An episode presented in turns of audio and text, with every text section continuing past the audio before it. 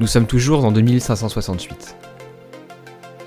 Suite à la fuite au travers de la galaxie de Loïc et son équipage à bord du Nozomi, vaisseau voguant au travers de l'espace et du temps, prodiguant nombre d'ouvrages interdits au marché noir, la police galactique s'est alors lancée à la poursuite de ceux-ci. Mais grâce au talent de son équipe, le capitaine trouva un moyen de continuer à produire ses émissions via ondes cryptées. Vous écoutez la dernière émission du podcast Manga mais pas que, de case en case.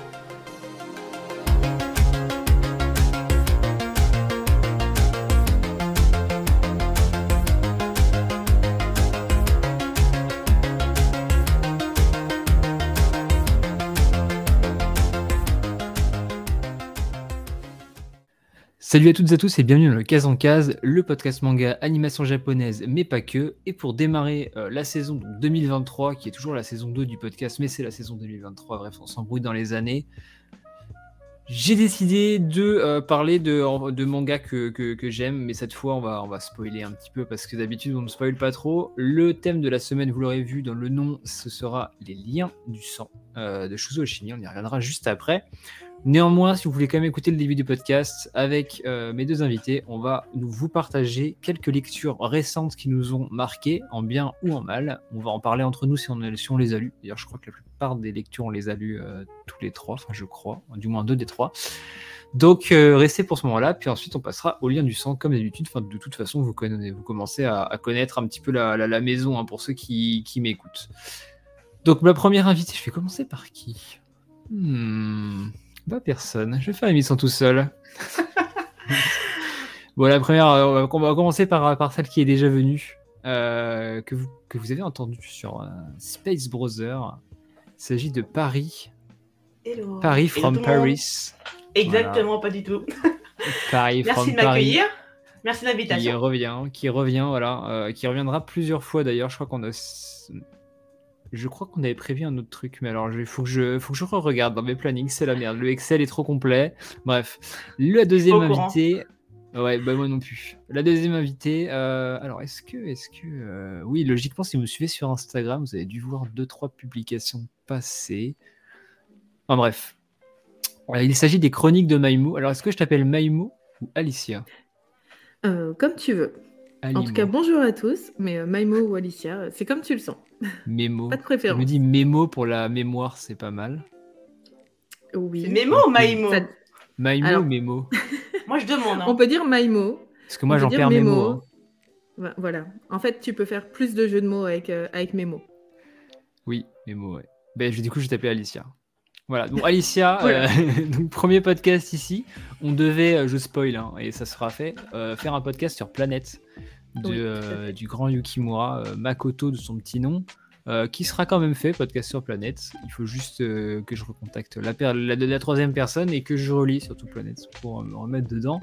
bref, on va commencer tout de suite donc cette émission avant de passer à la partie euh, lien du sang, comme vous connaissez, on va commencer par une petite recommandation lecture. C'est souvent euh, de mise sur les podcasts, euh, surtout les podcasts manga. Et on va commencer bah, tiens, bah, par, par mes... non, pas Alicia. C'est galère. Hein. de nous présenter donc ta lecture récente qui t'a marqué en bien ou en mal. T'as choisi quoi?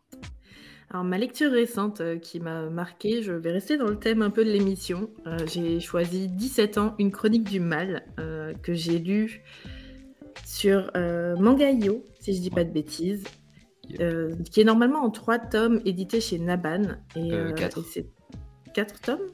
Oui. Ok. Je peux voir, il y a plein d'éditions différentes. Mais, Mais quatre tomes chez Naban et qui est une histoire tragique et très sordide sur euh, quasiment, on va dire, des tentatives de, séquestration et de meurtre sur des, des, adolescentes, enfin sur une lycéenne en tout cas, euh, qui va être retrouvée par sa sœur. Donc c'est très prenant, c'est très touchant, c'est très dur comme lecture, mais je pense que c'est euh, très intéressant à suivre, surtout quand on sait que c'est tiré d'une histoire vraie. Donc très touchant, mais si vous aimez les titres qu'on va proposer aujourd'hui, je pense que ça peut vous plaire. Je vous l'émission déprimante. Logiquement, la fin de l'émission. Euh, alors écoutez ça le matin, comme ça vous aurez la journée pour faire autre chose, vous remettre bien, voir votre famille, voilà, faire des, petites caresses à votre petit lapinou, tout ça quoi. Mais ouais, c'est vrai que 17 ans, euh, j'allais te demander si, si, tu t'étais renseigné sur les, vrais faits. Parce que pour avoir lu le manga et avoir regardé un, un docu euh, que j'ai trouvé sur euh, Lina, je crois, je sais plus, c'était un truc d'archives, sur le, le- le vrai euh, fait de société, le fait divers. Euh, le manga, déjà que moi, il m'a mis pas bien, mais alors le, le- la, réalité, c'est. euh, Ah oui, chose. La hein. réalité est, Ah ouais. c'est encore plus hein, horrible. C'est encore plus horrible. C'est plus tragique et plus. ouais. Voilà, ça va beaucoup plus loin. Donc euh, voilà, le Bah, manga la- est déjà le très fait très divers, dur. euh, le fait divers finit mal. Hein. Ah, il finit. Oui. Très très mal. Oui, oui. Euh, bah est-ce que Non, parce que en gros, c'est l'histoire d'une lycéenne qui va se faire alpaguer dans la rue et qui va se faire enlever par un groupe de quatre personnes euh, et séquestrer chez une des quatre personnes. euh, et sachant qu'en fait, elle va subir des sévices corporels. Donc, je vous passe les sévices. Vous imaginez très bien ce que c'est pour les, les, les sévices un petit peu, je vais pas dire basiques, parce que ça serait, ça serait nullifier la, la dangerosité, enfin le, le fait que ça soit des sévices qui sont horribles, mais il y a des trucs encore plus horribles, notamment avec du feu, etc., qui sont déjà arrivés. Bref, l'état euh, physique déjà de la personne était très attaqué, et le truc de cette histoire, c'est que beaucoup de personnes étaient au courant et que personne n'a rien dit jusqu'au bout. Et euh, et euh, je vais pas le spoiler parce que je vais vous laisser, on laissera découvrir, mais il y a une personne notamment qui savait, pas, le pas la personne principale, mais une autre, euh, une personne plus âgée d'ailleurs, un, un adulte.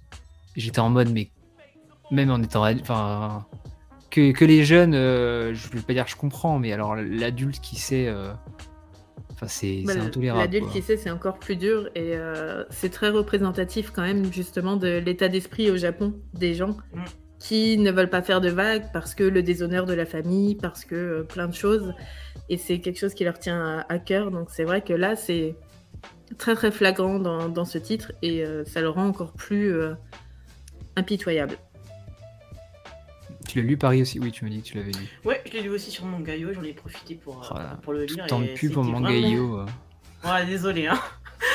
Mais non, mais Bien franchement, pratique, c'était une, quand même. une- ouais, une lecture assez, assez dure, euh, très prenante, parce que ça se lit assez rapidement au final. Hmm. Je pense que j'ai dû le lire en une soirée. Ouais, pareil. Mais euh, comme toi, j'ai été quand même euh, très choqué de euh, l'inaction de certaines personnes et tout. C'est Mais tu te fais Limite, avoir. envie hein. de... Mais t'as envie de les secouer, les gens, en fait. Mais tu te fais avoir parce que tu commences le tome 1, t'es en mode je vais lire un tome, puis l'autre demain j'en lis un deuxième et tout. Et, euh, et en fait, avec la fin du tome 1, euh, moi j'étais en mode allez, euh, on est parti pour deux heures, je- j'annule ce que j'ai à faire et je, je lis les quatre d'un coup parce que insoutenable en fait. Et, et On est quand même tenu en haleine tout le Ouais, long. je trouve, Ouais, que- c'est je ça. trouve que c'est un, c'est rare. Euh, on en reparlera peut-être après sur les thrillers et tout, mais moi je sais que je suis un peu extérieur aux thrillers. Euh, c'est- Il y a peu de thrillers qui m'ont marqué, euh, du moins que j'ai gardé, que je vais relire, etc., qui m'ont vraiment. Mais alors lui, euh, je pense que je m'en souviendrai toute ma vie et. euh, Enfin c'est ouais, bref, c'est. Ouais. C'est une des 17 rares ans, euh. lectures que je n'ai pas envie de relire. C'est-à-dire, je l'ai lu, je suis heureuse, entre guillemets, de l'avoir lu, mais je n'ai pas envie de me replonger dedans parce que ça m'a suffi une fois. Ouais, je me dis peut-être si un autre auteur euh, retranscrit aussi l'histoire. Oui, une autre, oui, une autre version Peut-être mais effectivement vision, pas, en euh, tout ouais. cas, pas celle-ci. Je me dis parce que imagine Oshimi qui refait cette histoire-là. Oh. Oshimi, je lis euh, tout ce qu'il fait, donc Ah ouais, mais là c'est. il peut écrire ce qu'il veut. Voilà. Bah d'ailleurs, il y a une, euh, un one shot d'Oshimi sur Mangayo uniquement qui s'appelle euh, euh, Sasakibe et moi ou Kusabe. Kusa- Kusabe et moi, un truc comme ça, de 22 pages. Et euh, c'est assez drôle parce qu'il y a que 22 pages et pourtant il y a très peu de texte. Et pourtant j'ai eu l'impression de lire presque un tome entier tellement il a, il a forcé sur le trait de la nana et tout. Et euh, voilà. À deux doigts de, de scanner toutes les pages, euh, de les imprimer, de me faire un petit tome relié de 23 pages chez moi, quoi, tu sais, sur format A4. Bah, c'est étonnant qu'il qu'il ait pas été euh, proposé en France, tu vois. Ouais, sur un livret. Genre, je euh, Ouais. je sais pas, pour le dernier tome de euh, L'intimité de Marie euh, ou un truc comme ça. Oui, que c'est Akata qui a les droits. Tu, tu offres le Ah. livret gratuit euh, de. de... C'est vrai. Après, tu vas me dire, peut-être qu'ils le feront, hein, Akata. C'est eux qui ont les C'est droits. peut-être prévu donc, à un euh, moment. euh, mm. Connaissant. Après, je suis pas persuadé parce que je sais qu'ils veulent se, diversifier en numérique uniquement, je- euh, notamment avec la suite de Worms, qui est uniquement en numérique, Worms Cradle, là, qui ne sortira jamais en, en format euh, papier. Je pense qu'ils ils veulent avoir des, des séries un petit peu euh, uniques en numérique pour euh, avoir cette offre en fait, euh, faire la passerelle entre les deux. D'ailleurs, c'est un des seuls éditeurs qui a des tomes numériques qui sont encore accessibles niveau prix. Je crois que Mhm. c'est 4 euros ou 4 euros 10, ce qui est ok, je trouve, pour du numérique. On est loin des, des, des Tonkam ou autres qui c'est quasiment le prix du neuf. Donc, euh, voilà. Oui, donc l'intérêt est un peu moins. Ouais. Non, c'est vrai, c'est pas. Mm. Paris, de quoi vas-tu nous parler? Quelle est ta recommandation et pourquoi Space Bros? oh bah non, on va pas, on va pas remettre dessus. Hein. Eh, encore Euh, une cette personne aujourd'hui, hein, tu remarqueras. Hein. C'est vrai, c'est vrai. Blague à part, j'avais dit dans le podcast Space Bowser que j'avais, j'avais euh, fortement convaincu euh, beaucoup de personnes, une trentaine je crois, à acheter. Là, dans- là en deux jours, j'ai eu à nouveau trois nouvelles personnes qui ont acheté Intégrale à cause de moi. Et spoiler Enfin, alert, j'en ai acheté aussi, à cause de Oh toi. là là Non T'as, comm- t'as commencé ou pas? On va faire, ouais, on va J'ai faire pas encore commencé. Ah, Non, j'ai pas encore commencé. Je, je veux me plonger dedans. 3. T'en as pris comme trois? Non, c'est Petit à petit. Ce serait quand même bien genre, genre 20 Les ou cinq 30 en plus. Ouais, hmm. j'en parlerai à mon banquier. Hmm. Mm. Alors c'est pas du tout comme ce que tu dis d'habitude, hein, toi qui es très euh, thriller, euh, truc malaisant et tout, c'est vraiment à l'opposé. hein. Ouais, c'est mais très c'est bien aussi. bienveillant, très. euh, J'adore aussi le petit monde de Mathilda, hein, faut que je- ah, faut- ça, faut que je Oh. qui pourtant est l'extrême opposé. Donc Paris, on dérive toujours sur Space Brother au Kingdom, j'ai un truc que j'ai remarqué ça. Bon, Paris, Bah ouais. Ted, c'est quoi ta recommandation? Euh, alors, j'ai lu pas mal de choses cette semaine, mais euh, je me suis intéressée au, euh, au livre de Gotanabe, et justement les, les chefs-d'œuvre de Lovecraft. Mais non. Euh, mais oui, j'ai eu pas mal de recommandations. De qui? De qui? Bah, je sais Ah. pas. Oh là là. Pas mal de Alors, j'ai quand même sondé pas mal de personnes pour savoir avec, avec lequel commencer, parce que j'en avais jamais lu auparavant. Excuse-moi, t'as sondé qui du coup? Euh, le Discord. et euh, je t'ai aussi demandé. C'est ça, voilà. Faut rendre à César ce qui appartient à César. Voilà. c'est- Non, et du coup, je, je suis allée emprunter à ma bibliothèque euh, celui qui hantait les ténèbres. Hmm. Franchement. Mais c'est celui que je recommande pour commencer Ouais. Gutanabe à chaque fois les Lovecraft. Parce qu'il y en a deux, des nouvelles. Et la première est très courte, mais elle t'immerge bien dans l'univers. Et la deuxième est beaucoup plus longue, mais euh, je trouve qu'elle donne un bon ordre d'idée de tout ce qui est bien dans les œuvres de Lovecraft euh, derrière. Bah, je, je te fait, laisse je, continuer à... je, je saurais même pas comment résumer l'histoire en fait. Euh, Bah, c'est un, c'est C'est- un journaliste. Tu- Non, la, la deuxième, celui qui a été ténèbres. C'est un journaliste qui va Euh, se rendre dans ouais. une ville un peu, euh, un petit peu euh, décriée pour écrire un article sur une, une église qui serait, qui serait hantée au milieu de, la- le- enfin une cathédrale plutôt, qui serait hantée au niveau de, au milieu de- du village. Et en fait, en se baladant dans le village et en parlant aux habitants, tous les habitants lui disent qu'il n'y a pas de cathédrale dans ce village, mais lui il la voit, énorme, noire, en plein milieu. Donc il y a une espèce de personne ne veut en parler. Et, euh, et un jour, il va euh, trouver une, une barrière cassée et rentrer dans la cathédrale. Et là, Lovecraft, dans tout son génie, euh, j'en dirai pas plus sur, sur ce qui se passe derrière. J'ai été prise dans l'histoire. Euh, je pensais pas aimer autant en fait. Comme c'était vraiment une découverte euh, bah, de Lovecraft et euh, spécifiquement l'interprétation par Gotanabe. Et l'ambiance est vraiment folle. Quoi. Alors surtout que j'étais vraiment dans l'ambiance quand je les ai, quand j'ai lu le manga, je l'ai lu avant de dormir.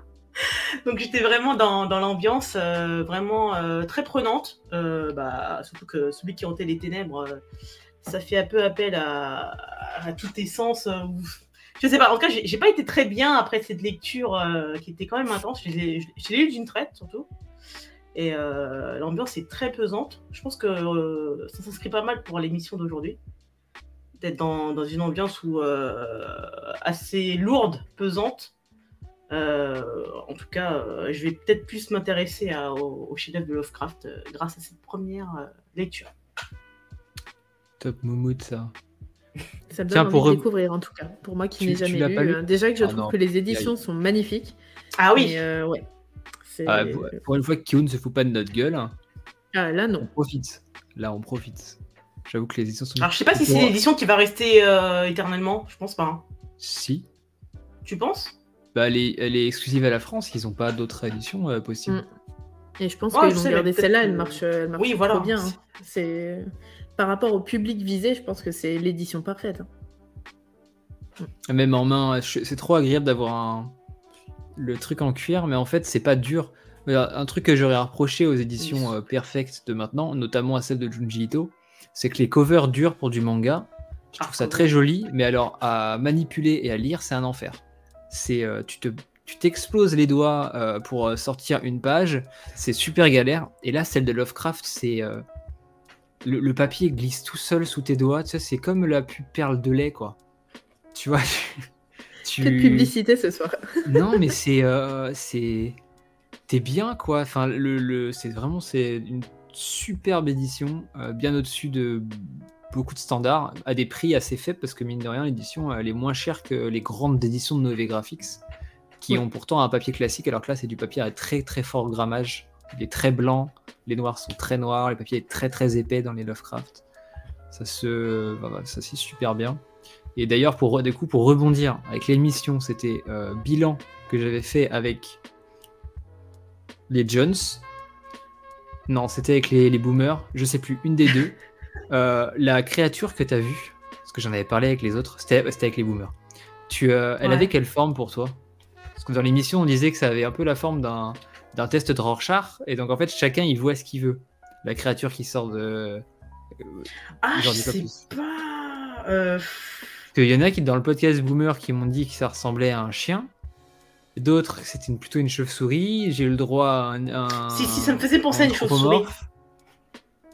Ah, une chauve-souris, tu passes, bon, tu après, le test euh, aussi. Bah oui, mais non, parce qu'elle elle a une sorte, elle a une paire d'ailes, enfin, qui, enfin, ça fait penser vraiment à une chauve-souris. Bon, après, il y a eh ben, la paire d'ailes, il y en a qui, qui voyaient plutôt un chien, mais pas d'ailes, tu vois. De tra... Et du coup, euh, c'est pas mal, je trouve. C'est pour ça que Gutanabe, j'aime bien, c'est que c'est indescriptible.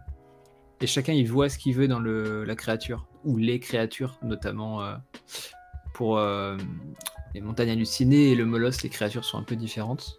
Pour Smooth, bon, c'est des hommes poissons, donc voilà. Mais euh, non, je trouve c'est trop trop bien Lovecraft. Moi je suis, je suis fan. C'était euh, vraiment. Euh, allez, je sais pas quel autre auteur il pourrait reprendre derrière. Mais ah bah si, ils ont fait, ils ont fait la guerre des mondes, qui était pas mal. Mais couverture dure, donc un enfer à lire. Bref, ils ont, ils ont plein de Lovecraft. Et on va pas. Quelle heure il est là? On va pas, trop s'éterniser sur la recommandation. moi, je vais vous parler rapidement des mystérieux hasards de l'hiver et autres histoires écrit par Takehito euh, Morizumi, qui est un auteur, je crois, que je voulais lire déjà, qui a fait un truc euh, pour les, littéraires. Il a pris le roman 1984, il a pris le roman La Luciole, il a mixé les deux, il en a fait un manga qui s'appelle 1984 La Luciole, qui est aux éditions Akitombo. Ce bouquin, ça fait un bail que je voulais le lire et euh, j'ai jamais pu le trouver en librairie et j'ai toujours oublié de le commander. Mais cette fois, j'ai trouvé son autre bouquin, donc Les Mystérieux de l'hiver, que j'ai trouvé à ma librairie, qui est d'ailleurs sorti il y a un mois et demi, un petit peu avant Noël, ou il y a deux mois. Dans l'indifférence la plus totale, mais je crois que même Les Arts Noirs n'a pas dit que c'était sorti, pour dire. Euh, ou alors ils ont oublié de communiquer dessus. Mais mon libraire m'a dit, bon, on l'a reçu a deux mois. Et euh, j'ai regardé les dates et effectivement, c'est sorti il n'y a pas si longtemps et euh, absolument personne n'en a parlé. Sur Manga Collect, on est moins de 40 à l'avoir enregistré. Donc, Manga Collect, il faut faire un, un x3, x, x3 et demi pour mm. voir en France, donc on est une centaine en fait à l'avoir. Euh... Alors on sait que les arts noirs c'est confidentiel. Déjà, oui. Voilà. c'est un recueil d'histoires courtes euh, de l'auteur qui va parler un petit peu pas mal de choses. C'est très planant et il va surtout expérimenter beaucoup de styles graphiques différents. Euh, c'est tout est fait à la main. Il essaie donc du crayon de bois, il essaie du stylo bille, il essaye. Euh, qu'est-ce qu'il a essayé d'autre? Ça doit être du fusain. Il essaie euh, de la gouache. Il essaie vraiment plein de styles différents. Et même dans les mêmes histoires, il y a plusieurs styles graphiques. Il y a des histoires qui parlent de tout, un petit peu de yokai. Il y a des histoires qui traitent euh, de d'amour, des histoires qui traitent de société. Il y a un peu de drama, des histoires qui traitent de sexe aussi. les auteurs aiment bien souvent faire ce genre d'histoire. Et euh, c'est pas mal. Moi, le seul reproche que j'en ai à en dire, je vous l'avais dit, je crois, sur les, différents réseaux, c'est euh, notamment la première histoire qui, je pense, aurait pu être une des meilleures. Euh, je trouve que la traduction, donc c'est. Qui était la traduction? C'était Léopold Dahan, donc inconnu chez les Arts Noirs, du moins ça ne me parle pas. D'habitude, c'est Miyako Slocombe qui, qui, traduit pour eux. Et je trouve que la traduction et pas optimisé. Voilà, c'est rare que je que je que je bâche un peu les, traducteurs, mais là je trouve que pour certaines histoires, la traduction a été faite un petit peu comme euh, à l'époque pour les jeux vidéo, pour ceux qui savent. Euh, les gens qui enregistraient des voix off des jeux vidéo, ils n'avaient pas le l'image. Ils avaient que le texte. Ils pouvaient pas savoir ce qui se passait, ils pouvaient pas voir les émotions et du coup ils lisaient le texte. Là, j'ai eu l'impression qu'il a fait pareil. Il y a une histoire qui, traite d'amour et qui est très émotive, qui est censée l'être. Et euh, l'auteur, enfin, le, traducteur, dans ses, dans ses phrases, quand les personnages parlent, t'as l'impression que c'est un narrateur extérieur qui parle. C'est ultra froid, ultra. Euh, et on a l'impression que c'est ouais, c'est c'est écrit par quelqu'un qui débute et qui les, phrases vont pas ensemble. Genre le, personnage pose une question, la personne répond comme si elle répondait à une question sur un formulaire papier. Il n'y a pas du tout les, ressentiments et du coup je trouve ça super dommage. Euh, mais globalement c'est un, recueil qui est quand même sympa, qui est assez épais et qui coûte pas très cher pour de lézard noir, c'est 13 euros. Je pensais que c'était 16 ou 18, c'est non, c'est 13. Donc euh, si vous êtes adepte du, du lézard noir, je sais qu'ici on est, euh, on est adepte. Euh, voilà, on est actionnaire majoritaire chez les noirs. Clairement, oui. Mm. J'ai une sacrée pile de lézards noirs là qui. Là, je vais continuer parce qu'avec les, les Marouos, il va rééditer la chenille. Hop, chez moi. Là, il va sortir quoi? Les vampires, ils arrivent là, ils sont arrivés, je vais les avoir. Qu'est-ce qu'il y avait d'autre? Je sais plus. Bref, il y a, il y a Arasumi, le nouveau Kego Shinzo, chez moi aussi. Ah bah oui, les, ouais. Il faut que je lise les Ayako Noda, qui ont l'air d'être très très bien. Incandescence et euh, j'ai oublié l'autre. Double. Ah oui, je les ai lus récemment, ceux-là. Ah oui, il faut double. aussi que, je lise. Pour Incandescence, c'est double, ouais. Je pense qu'il faut que je retente Akiko Higashimura, mais pas par oui. Tara Reba, parce que ça, ça me plaira, je pense, mais par Le Tigre des Neiges, vu que j'aime beaucoup les fresques. Oui, plus historique. J'avais lu le tome 1, ça m'était un petit peu sorti parce qu'en fait, dans le tome 1 du Tigre des Neiges, elle a un ton qui est très extérieur aussi, qui fait un peu exposé. Elle fait des pauses dans le récit, elle est en mode, oui, elle aura cette mm. époque, machin, qui allait dans tel pays. Qui C'est très bavard en fait, euh, Akiko oui. Gashimura. C'est très bavard. Mm. Ouais, mais euh, la suite du Tigre des Neiges a l'air d'être très bien, et en plus, euh, ça a pas l'air d'être un truc de samouraï, parce que moi je suis pas trop trop fan. Ça a vraiment l'air d'être un un récit de, guerre au sens large et, euh, et du coup bah, de la femme, l'émancipation, tout ça. Donc euh, peut-être que je me laisserai retenter par, du Tigre des Neiges. Euh, voilà, je, suis en quête de, manga historique en ce moment et j'avoue que ça ça pêche un peu. C'est un peu comme la SF. C'est pas des genres qui sont très très répandus à l'heure actuelle les mangas historiques et la SF. Et bon, la SF, il y en a beaucoup qui sortent, mais bon, c'est de la merde. Après, il y en a des, il y en a des mangas historiques. Après, il y a des mangas historiques euh, basés sur des faits réels, un peu. Euh, ouais, mais après, c'est il y a des époques que j'aime bien. Tu vois, c'est typiquement euh, Marie, euh, Marie Yamazaki, celle qui a fait Plain, Plain, ah. Termae Romae et c'est comment? Marie Yamazaki, quelque chose comme ça. Kazaki. Bref, et Yamazaki. Bah, Yamazaki, faut que je commence à en lire parce que ça a l'air drôlement bien. Euh, mais je dis vague, je vois que ça fait déjà 20 minutes qu'on fait des recommandations et que je parle tout seul. Euh, donc on va passer à la partie 2. Voilà. Euh, donc maintenant on va spoiler à fond. D'habitude je fais une petite introduction non spoil, mais les émissions finalement durent 2h30 et je me rends compte que les gens qui ne veulent pas être spoilés n'écoutent quand même pas l'épisode. Donc en fait la partie non spoil ne sert à rien. Je pensais aux gens, moi je, pense, moi je pensais à vous. J'étais un petit peu dans le...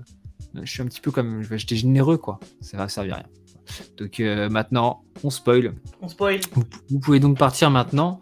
Donc euh, les liens du sang ou euh, la relation ultra toxique d'une mère et de son fils. Et je vais... oh oui. Oh, je vais laisser... Allez, Alicia, tu vas me résumer les liens du sang. C'est super. En plus, alors, pour l'anecdote, je vous ai envoyé sur Discord le conduc, mais j'ai omis d'écrire le, d'envoyer le résumé que j'avais écrit exprès. Pour pas que C'est bien. Euh, ça fait un terreau surprise comme ça. Tu vois, voilà. En plus, moi là, j'y vais vraiment à l'aveugle. Hein, donc, euh, c'est l'histoire en gros de, Seiichi, un, jeune garçon qui vit euh, dans une famille relativement classique avec son père et sa mère Seiko.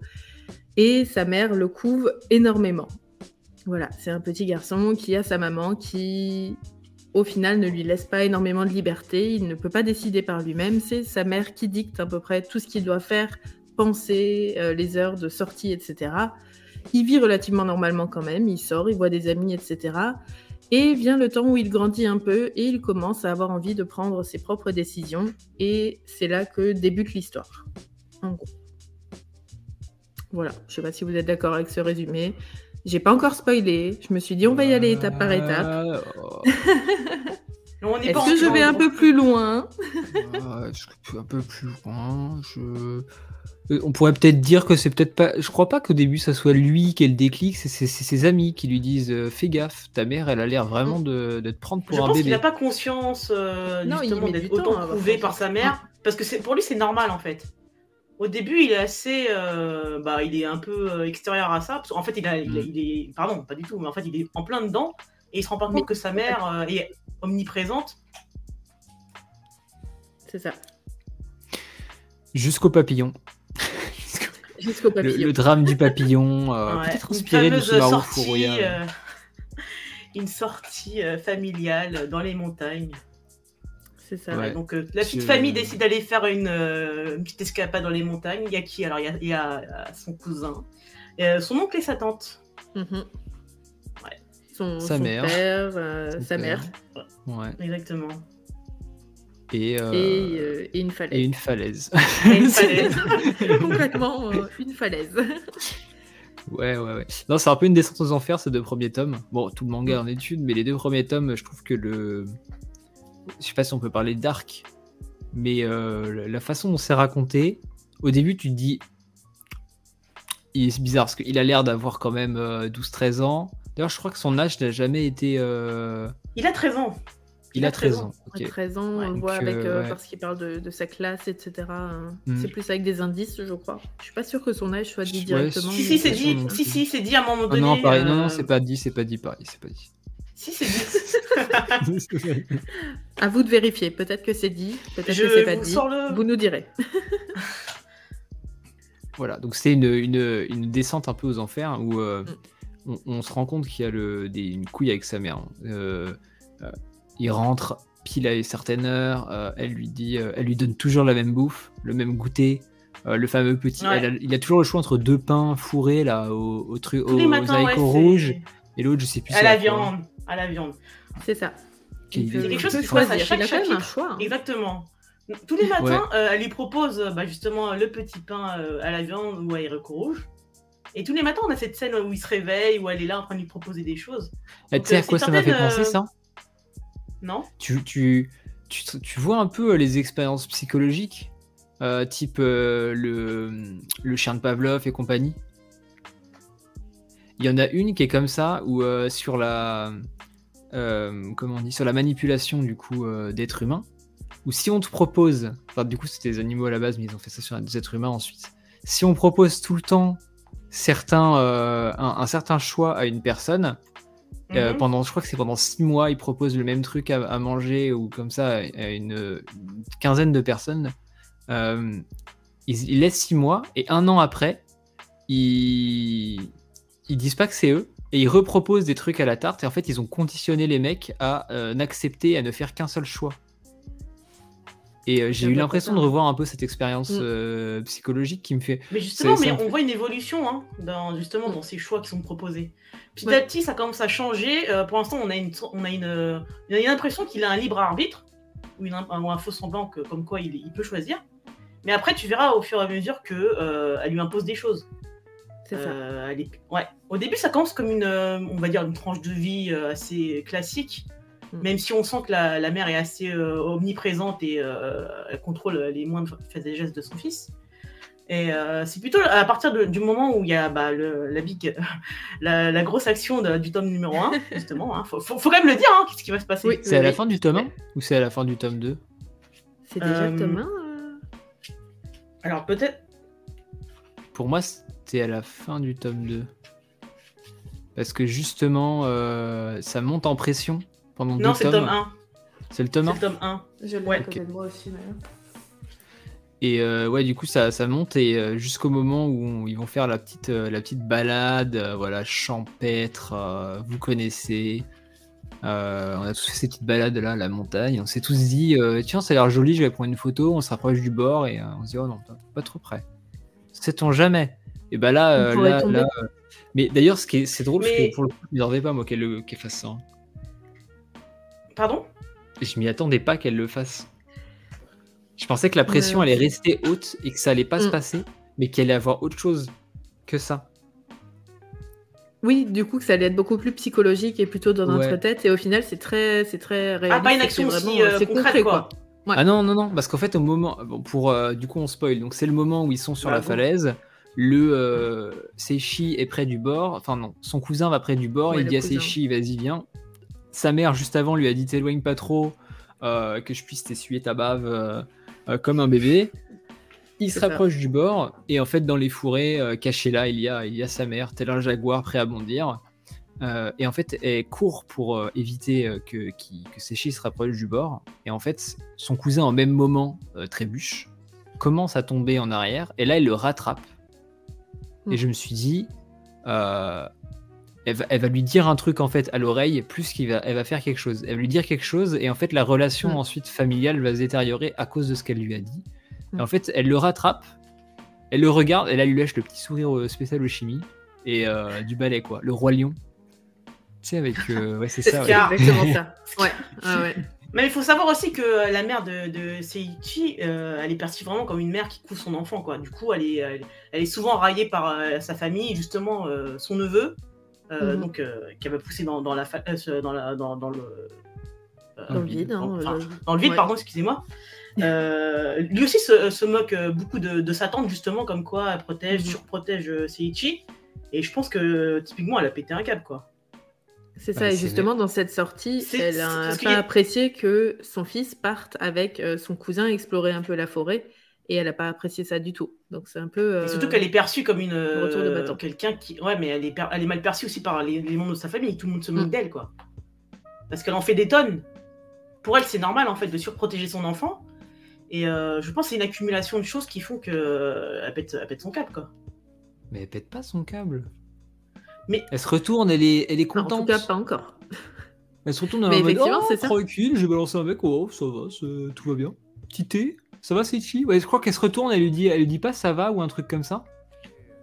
En elle, lui demande, regarder. elle, elle lui demande Demande. euh, validation en mode euh, où elle, elle lui dit euh, fallait pas faire ça euh, en mode bas les enfin bas les couilles, ton- je viens de balancer ton cousin. c'est vrai que la scène où après après avoir balancé le cousin bah elle, elle a un regard hyper glaçant mais froid Oui, il y, a- y a pas mal de scènes assez marquantes dans chaque tome euh, c'est ça. Elle se retourne, il y a le pion qui Ouais. vole, et, euh, et voilà.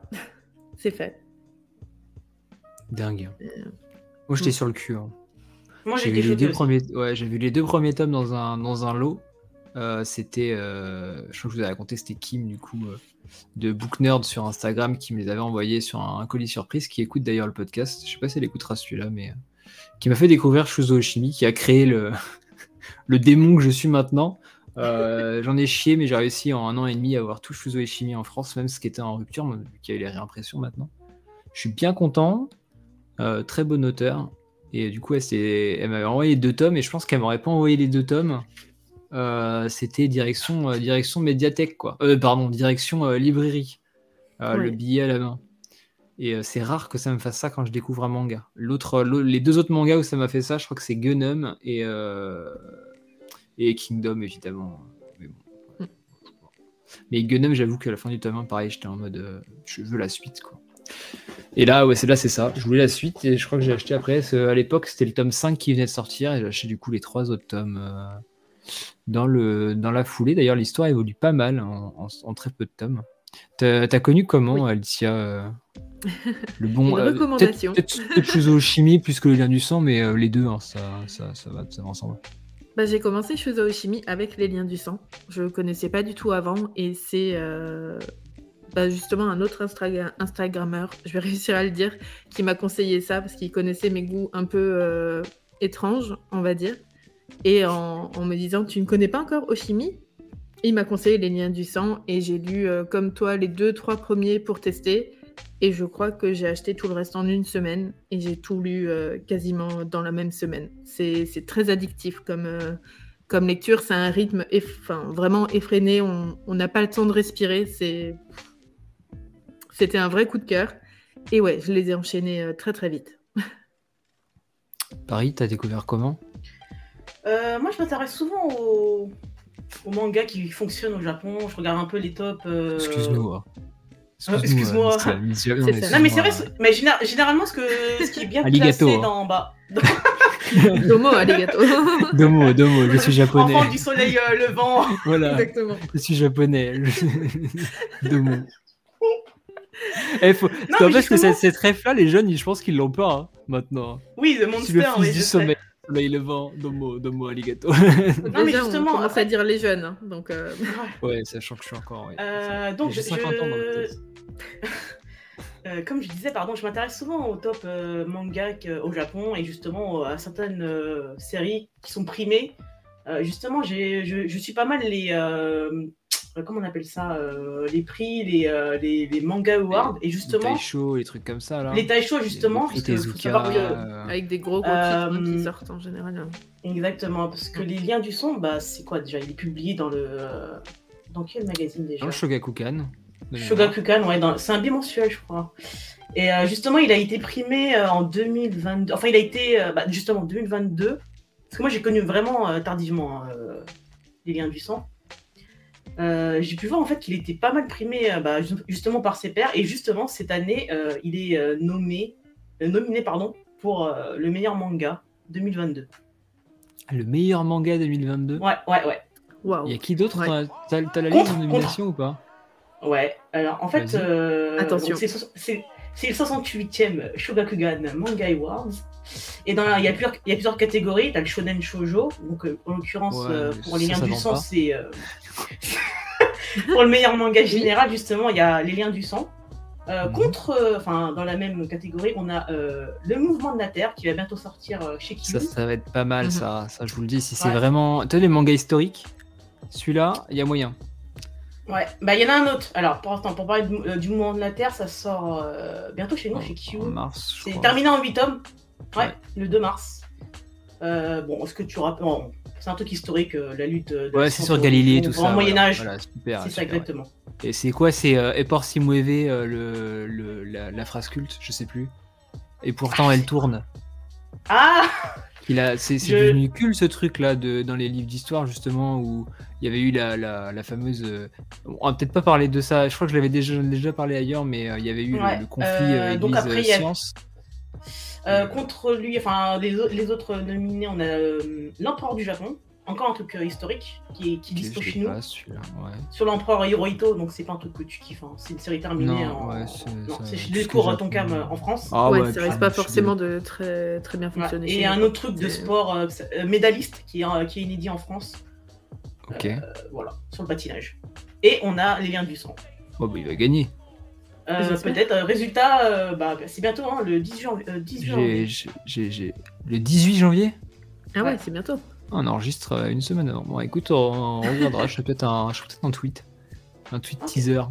Regardez, Je sors un épisode sur le gagnant des Shogakukan. c'est ça. On avait prévu. Vas-y. Que Enfin, veux-tu voilà. dire d'autre? C'est comme ça que j'ai Ah, c'est découvert. euh, vu que D'accord. c'est- vu que c'était hyper populaire, je me suis intéressé à ça et euh, j'ai été happé par l'histoire. Euh, Et t'as commencé au chimie par celui-là aussi ouais. Mais c'est dingue, mais en fait, on est des normies. on est juste des gens normaux, lambda. On commence au chimie Bah par le plus récent. ou- Mm. Moi, je connaissais les fleurs du mal de, de nom avant. Et euh, j'avoue, euh, c'était le moment où je lisais beaucoup de petites séries. Et le fait qu'il y ait 11 tomes, je trouvais que c'était un, un petit peu long. On n'a pas tous la définition de série longue, mais pour moi, une série en, en 12-15 tomes, c'est déjà une série qui fait une bonne longueur. Euh, dépasser les 20, pour moi, ça commence à être une série longue. Tu vois, il y Ouais. en a, ils sont en mode ouais, 35-40, là, c'est série longue. Non, ce 35-40, c'est déjà très, très, très, très long. C'est très très long. Euh, ouais. Certaines mériteraient Mais je d'être trouve qu'on est, qu'on est gâté en termes de euh, disponibilité des œuvres de chimie. quoi. On en a 5 Ouais. actuellement. Bon, certes, il y a eu, il y a eu des, euh, des ruptures pour. euh, pour Ouais, mais ça a été- ça a Happiness été chez demandé mais ça a- Voilà. Ça a été demandé et ça a été, euh, ça a été réimprimé. On félicitera d'ailleurs euh, Pika qui sont pas très réputés pour leur réimpression de l'avoir fait. Euh, ils commencent euh, avec Argir et compagnie, hein, Yakuachi Ayafulu aussi, et etc. Donc euh, voilà, Pika, euh, beau move. Akata, on sait que c'est plus compliqué pour eux de réimprimer. Je pense qu'il y a certaines séries qui réimprimeront jamais. Maintenant, Oshimi, c'est un auteur majeur, tout comme Oui. Akane Torikai, dont on va reparler après, qui aussi a- aura des problèmes de, de réimpression bientôt. Euh, je pense aussi Les Exilés, qui est actuellement en rupture de stock, qui va revenir, ou alors qui l'est plus. Enfin, je sais, il y avait une, mais à un moment donné où c'était le cas. Mais voilà, toutes les œuvres d'Akata qui, ne sont pas des, grands auteurs, si vous ne les achetez pas à l'instant T, malheureusement, très rapidement, je pense que ça va disparaître des, rayons. on était où là? On parlait de quoi? Oui, des relations mère, mère-fils. vous avez déjà lu dans un manga qui traite. Alors, on s'est posé la question déjà en amont pour, pour les, auditeurs. Est-ce qu'on a déjà lu un manga qui traite d'une relation toxique euh, parent-enfant, qu'elle soit euh, père-fils ou mère-fils, mais qu'on ait une relation un petit peu comme ça, euh, un petit peu à la Bates Motel pour ceux qui connaissaient la série? Mhm. Et je, moi, je n'en ai pas trouvé pour le coup. J'ai trouvé des, des, des, pistes, des. Ouais. Des, pistes, ouais, euh, mais pas plus. J'ai vraiment réfléchi, j'en ai, pas trouvé. Hein. Je te l'ai dit en amont, je, je, sèche un peu dessus. Moi, j'avais juste trouvé dans récemment Adabana. Il y avait la relation entre Miko et son oncle, qui du coup, euh, il avait clairement le pouvoir sur elle, etc. Mais c'est vraiment des pistes, comme dit, on n'est pas du mm. tout, euh, on n'est pas au niveau de, de, des liens du sang. Mais c'est ouais, c'est que des, des à chaque fois des petits échantillons, on va dire. C'est pareil quand on regarde dans Evangelion, ou Evangelion, peu importe comment vous le dites. On a aussi Shinji et, son père qui ont une relation qui n'est pas hyper saine et qui n'est pas très stable, mais on est encore une fois très très loin de, l'état des relations de, des liens du sang. Bah, déjà, même la relation à Shinji avec. Euh, j'ai complètement oublié son nom. La nana avec qui il vit. Euh, ah oui. Asuka Asuka Non, non, non, non, la. la ah, euh, la. Misato. Misato. Misato. Je croyais déjà que J'avais Minato en tête, mais j'étais genre non, c'est absolument pas euh, dans Naruto. On y est mais déjà, la, relation Misato et Shinji mm. s'apparente à une relation parent-enfant, mais ça devient très vite une relation qui est extrêmement ambiguë, mais sans l'être. Et en fait, moi j'ai retrouvé un peu de ça. C'est bien que tu, me, là tu me fais penser, mais j'ai retrouvé mm. un peu de ça dans les liens du sang parce qu'il y a des moments, je me suis dit, euh, c'est franchement, franchement c'est à la limite euh, des, de l'inceste. Moi je trouvais. Ouais. Euh, moi, à tout moment, je me disais, il va, il va se passer un truc sexuel. Hein, à tout moment. Ah oui, ça va déraper. Ouais, ouais. Ça, ça, n'y arrive pas, mais on est aux prémices de, la chose quand même. Je me suis demandé si elle allait pas justement le, dépuceler pour que ça soit elle qui l'ait fait et pas quelqu'un d'autre quand il a sa relation on parle pas, mais euh, il vit aussi ses premiers émois amoureux euh, avec justement, euh, il est amoureux d'une camarade de classe. et du coup, qui va permettre aussi de, lui faire voir une vision assez différente sur sa mère. Parce que, mm. comment s'appelle sa camarade? Yuiko, je crois. Mm. Il me semble que c'est un amour. c'est un amour mutuel en fait. c'est les premiers émois amoureux, bah, parce qu'il a que 13 ans, tu vois. Euh, ils se font une déclaration, c'est assez mignon, je trouve. Et elle, elle a, un, avis, un regard extérieur sur la relation que, que Seiichi a avec sa mère. Typiquement, c'est nous, j'ai l'impression. Parce qu'elle dit que sa mère fait peur, euh, qu'elle est effrayante, qu'elle est omniprésente. Pourquoi tu te libères pas de, ces chaînes, en fait? Mm. Et en fait, on est à la place de, de, cette fille-là, où on se dit, mais euh, oui, Seiichi, mais libère-toi, quoi. Mais elle aussi a des problèmes avec ses parents. Mais je crois qu'elle s'est libérée justement. Elle a trouvé le moyen de. Justement, elle, a outrepassé justement euh, parce qu'elle a été rejetée par euh, sa mère justement et elle vit que avec son père. Et donc elle a, un senti... elle a déjà un sentiment d'abandon et donc du coup elle, s'accroche énormément à Seiichi. Euh, bah, justement ils se font leur déclaration d'amour et elle lui dit expressément de ne pas l'abandonner quoi. Donc elle aussi elle a ses troubles, bah, ses traumatismes pardon. Et c'est ça, mais c'est vraiment ça. Et c'est bien Yuiko, du coup, le nom. voilà. J'ai vérifié. Vous pensez qu'on aura euh, une euh, avec Yuiko un, peu comme dans Les Fleurs du Mal? Parce qu'on sait que Oshimi. Je n'ai pas encore fini. Oshimi, globalement, est, très fan des sauts temporels dans ses œuvres. ah, je pense qu'il y en aura. On le hmm. remarque dans les liens du sang, bientôt, on y arrive. Je crois que j'ai vu les couvertures 13-14 et euh, là on va y arriver là, parce qu'il va partir en, il va partir en détention euh, hmm. et, je pense qu'on va avoir un, un time skip jusqu'à ce qu'il sorte de détention. Mhm. Euh, Happiness, je vous dis pas trop, mais il y a aussi un time skip à un moment donné, vu qu'on parle de vampires, tout ça. Les Fleurs du Mal, il y a un time skip également, qui arrive après un événement, mais totalement. Mais euh, le time skip, il arrive, le time skip, il arrive à un moment, j'étais en mode. What? C'était trop bien. Mm. Euh, dans l'intimité de Marie, je crois pas qu'il y en ait. Ou alors. Euh, non, je crois pas qu'il y en ait. Mm, il y a quelques flashbacks. Ouais, mais, c'est pas, c'est pas, oui, c'est clairement pas des sauts, non. Mm. Et, et, et, j'ai essayé de réfléchir, il a fait quoi d'autre? Dans euh, Chino, c'est pas dire son nom. Euh, toute l'histoire est un time skip vu que ça se déroule sur euh, plusieurs mois. Mais il aime bien faire ça justement, développer une intrigue avec certains personnages à un moment T, avoir un événement tragique. Dans le cas des liens du sang, si vous êtes à jour, vous savez qu'il y a eu le procès, on y reviendra après, au tribunal, que Seichi a complètement vrillé et qui va partir en détention qu'il a coupé, euh, que sa mère a coupé les ponts avec lui, et je pense qu'il y aura donc un saut dans le temps de 3 à 4 ans, je sais pas, où il va ressortir, et ça fait un moment qu'on n'a pas vu Yuiko, et euh, connaissant Oshimi, elle aura de l'importance dans la suite. Oui, elle a déjà eu un, gros rôle dans l'histoire. Hein. Quand on regarde déjà, c'est, ça a quand même beaucoup aidé euh, Seiichi à ouvrir les yeux. Même si après il a dû faire un choix. Il a quand même ouvert les euh, yeux.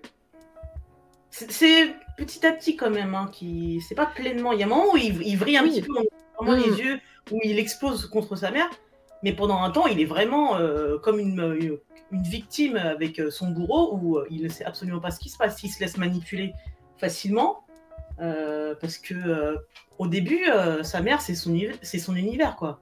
Et, et vice versa je trouve qu'on ne connaît pas grand chose de la mère au final. Euh, on ne connaît pas ses hobbies. En fait, on, la voit que comme une mère de famille qui entretient sa, sa maison. D'ailleurs, je trouve que euh, l'état de la maison représente bien son état euh, psychique en fait. Au début, elle est femme parfaite, elle passe aspirateur, la maison elle est nickel. Et petit à petit, alors je ne sais pas si c'est lié à son état mental, je ne sais pas du tout, mais je pense que c'est lié à ça. Petit à petit, la maison elle devient désordonnée, il y a des détritus on parle du schéma familial où le père il est quasi absent, enfin il est là mais euh, quasiment absent du tableau. Mm. Euh, à un moment donné, je crois qu'ils ont une dispute après que, euh, que la mère ait, poussé son neveu de la falaise. ils doivent aller justement rendre visite au neveu qui est, qui est devenu une sorte de légume. eh bien, elle, elle veut pas y aller. Et le père pousse justement sa femme et son, et son, et son fils à y aller. Et, et elle, elle, elle veut pas. Et lui, il comprend pas pourquoi elle est autant dans le refus. Et euh, à un moment donné, je crois que je crois que c'est une scène qui m'a marqué. Je sais plus c'est dans quel tome. Et là, tu commences à voir qu'elle commence à, je sais pas, péter son cap parce qu'elle commence à marmonner des choses. Euh, tu vois que, alors je vais pas dire que c'est une folle, mais il y a une sorte de, il y, a, quelque chose qui se brise en elle. Alors je sais pas si c'était déjà brisé à la base, parce qu'il y a des flashbacks dans le passé qui montrent qu'elle n'était pas non plus dans un état. Euh, T'as déjà vu des flashbacks dans le futur, toi? Pardon Merci pour le pléonasme, excusez-moi. Mais non, il fallait laisser continuer, c'était bien. ouais, enfin, on voit des flashbacks. En plus, je pense que le, premier tome, il commence par un flashback, justement. On voit Seiichi avec sa mère en train de se tenir la main. Ouais, mais les flashbacks, c'est que Seiichi qui est au centre. C'est ça. Mm. C'est vrai que c'est dans... Ce qui est intéressant, c'est que les premiers tomes, c'est sous euh, la vision de Seiichi, tu vois. Ouais. Même euh, l'histoire du chat, etc., c'est toujours Seiichi sa mère, on sait jamais ce qu'elle a pensé. Mais justement, je trouve, je trouve qu'il y a une perception un peu trop. Moi, je suis un peu perdu sur la perception, comment on doit interpréter la chose. Parce qu'au début, on voit, on voit euh, bah, sa mère comme étant, on va dire, un peu euh, protectrice. Mais à un moment donné, il y a un moment où il y a un tome, où on voit justement, je sais pas si on peut interpréter ça, euh, Seiichi voit la vision de sa mère. Comment, comment elle le perçoit. Ouais il y a une, il y a une euh, je sais pas, une, euh, je sais pas comment, je sais pas si c'est la réalité ou pas en fait. Bah non, il peut pas savoir ce qu'elle perçoit. Justement. En fait, ce, euh, personnage de la mère, il est, il est, il est ouf pour ça. Et je vous avais demandé de chercher des personnages équivalents. C'est qu'il est affreux, mais il est fascinant. Enfin, je suis désolé, moi la mère, j'ai plein de moments, j'étais mm. en mode, mais. mais moi, elle me fait peur. Mais, non, mais elle est, moi, elle me fait pas peur. Elle me, elle me fascine. Enfin, c'est. Mais c'est une fascination qui fait peur en fait. C'est une fascination un peu malsaine, un peu malsaine, c'est ça. Et vous avez trouvé des persos qui vous ont fait un peu ça? Euh, À part Griffiths dans Berserk. euh... c'est surtout lui quand même. Hein. Ouais. J'ai Griffiths. Euh... Qui d'autre? Je sais plus. Mais il euh, y a, J'allais dire chez les Asano, souvent j'ai des, fascinations comme ça pour des personnages un peu secondaires qui sont. Euh, mais ouais, un peu moins. C'est peut-être aussi ce qui, fait, euh, ce qui fait ce manga, hein, ce qui fait les liens du sang, c'est ça, c'est qu'on peut pas vraiment l'identifier à autre chose. Il, est vraiment, euh, il, est unique. J'ai jamais vécu autant de choses, en tout cas aussi psychologiques, sans avoir de scènes de, violence euh, physique. Et pourtant m'en prendre autant, je veux dire, mon cœur, il est, il est détruit à chaque tome. C'est, c'est terrible. Et c'est peut-être justement pour ça, on aura beau chercher, pour l'instant, je ne suis pas sûre qu'il y ait quelque chose d'équivalent, en tout cas sur cette relation aussi poussée et sur, euh, ben, sur l'admiration qu'on peut avoir pour cette mère qui est, unique, hein. détestable. Mm. C'est assez unique ce que, ce que cette lecture provoque en fait.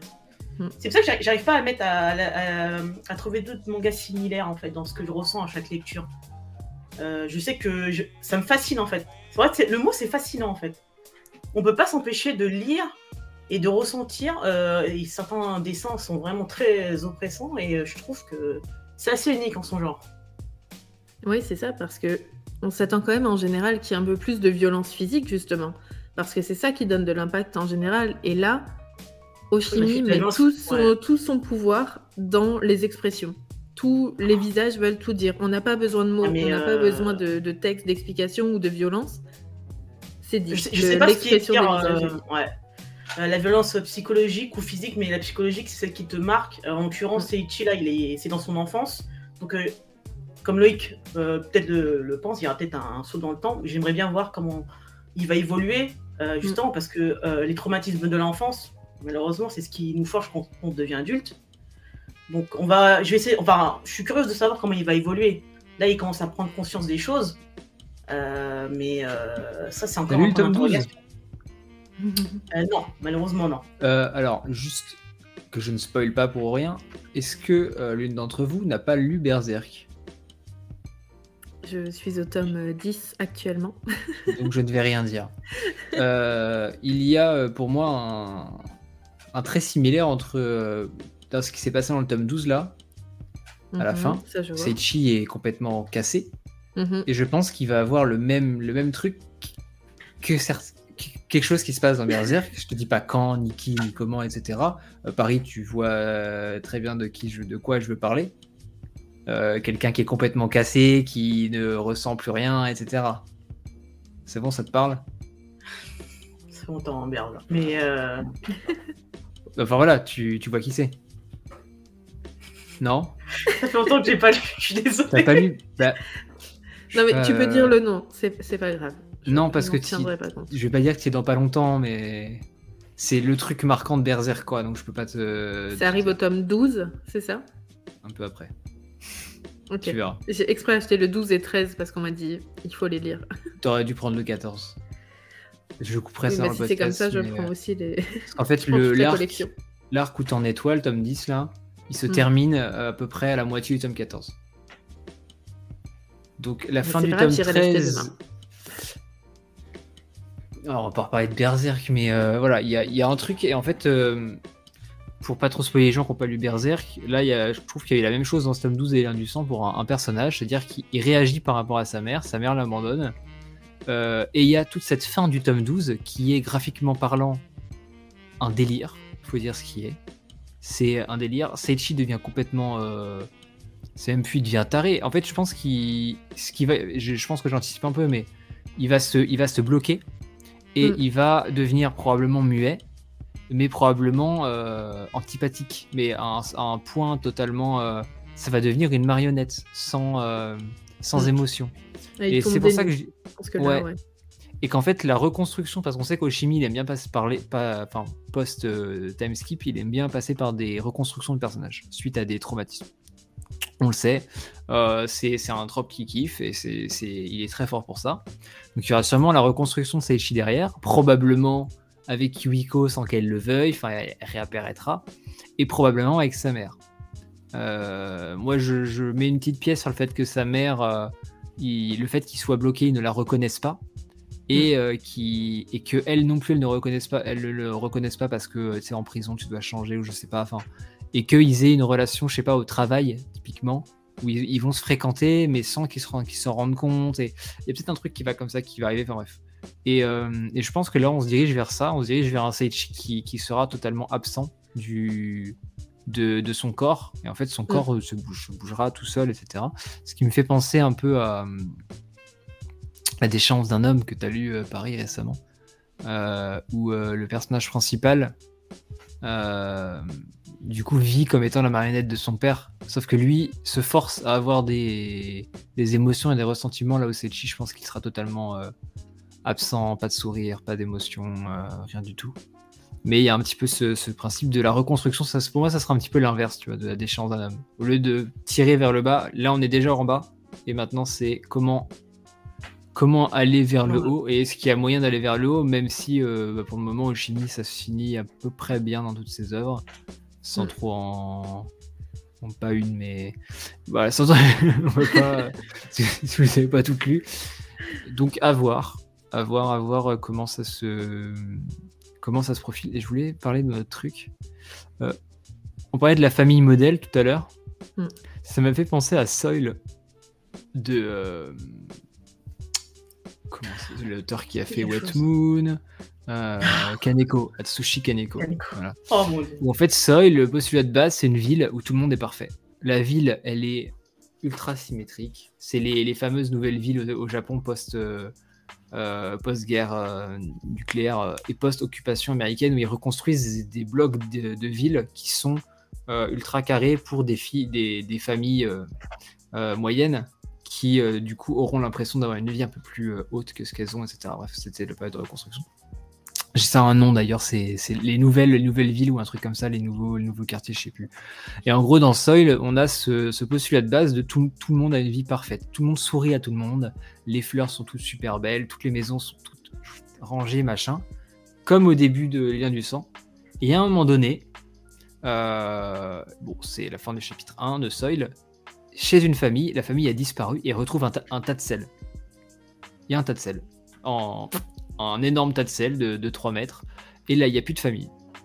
Et en haut du tas de sel, il y a un petit. euh, et dans l'école primaire, ils retrouvent une pyramide de sel qui fait un peu comme la pyramide de Gizeh. Et en haut de la pyramide, il y a un petit cœur de hamster. Là, vous vous dites n'importe quoi. Et, euh, et du coup, il y a l'enquête pour savoir qu'est-ce qui est devenu à cette famille. Et en fait, plus on avance dans le manga, plus on creuse, plus on se rend compte qu'il y a des trucs. Plus on se rend compte qu'en fait, les gens, ils sont pas parfaits. Plus on se rend compte que machin, il cache ça, il cache ça, il a des tourments, il a des. Et c'est. euh, Bon, Kaneko va beaucoup plus loin qu'Yoshimi, mais globalement, je trouve qu'il y a un peu la même construction au début. De euh, tout est parfait, mais tout n'est pas parfait. Voilà. J'ai pas du tout, euh, Bah, pas sur- du tout lu celui-là, mais ça donne envie de le lire. Non, c'est trop bien, c'est trop bien, Tsushi Kaneko, c'est trop bien, c'est trop bien. Je vais faire une sur lui, c'est trop bien, c'est trop bien, c'est trop bien. Non, c'est trop bien. Bon, la bonne chance pour trouver les sols, je crois qu'ils sont en, en rupture pour la plupart. Mais euh, c'est trop bien quand même. Euh, Qu'est-ce que j'avais mis comme. euh, on va peut-être. euh, Est-ce que vous pensez qu'une petite euh, adaptation animée serait possible Ça, c'est une bonne question, je trouve. Parce que Hmm. graphiquement parlant, c'est.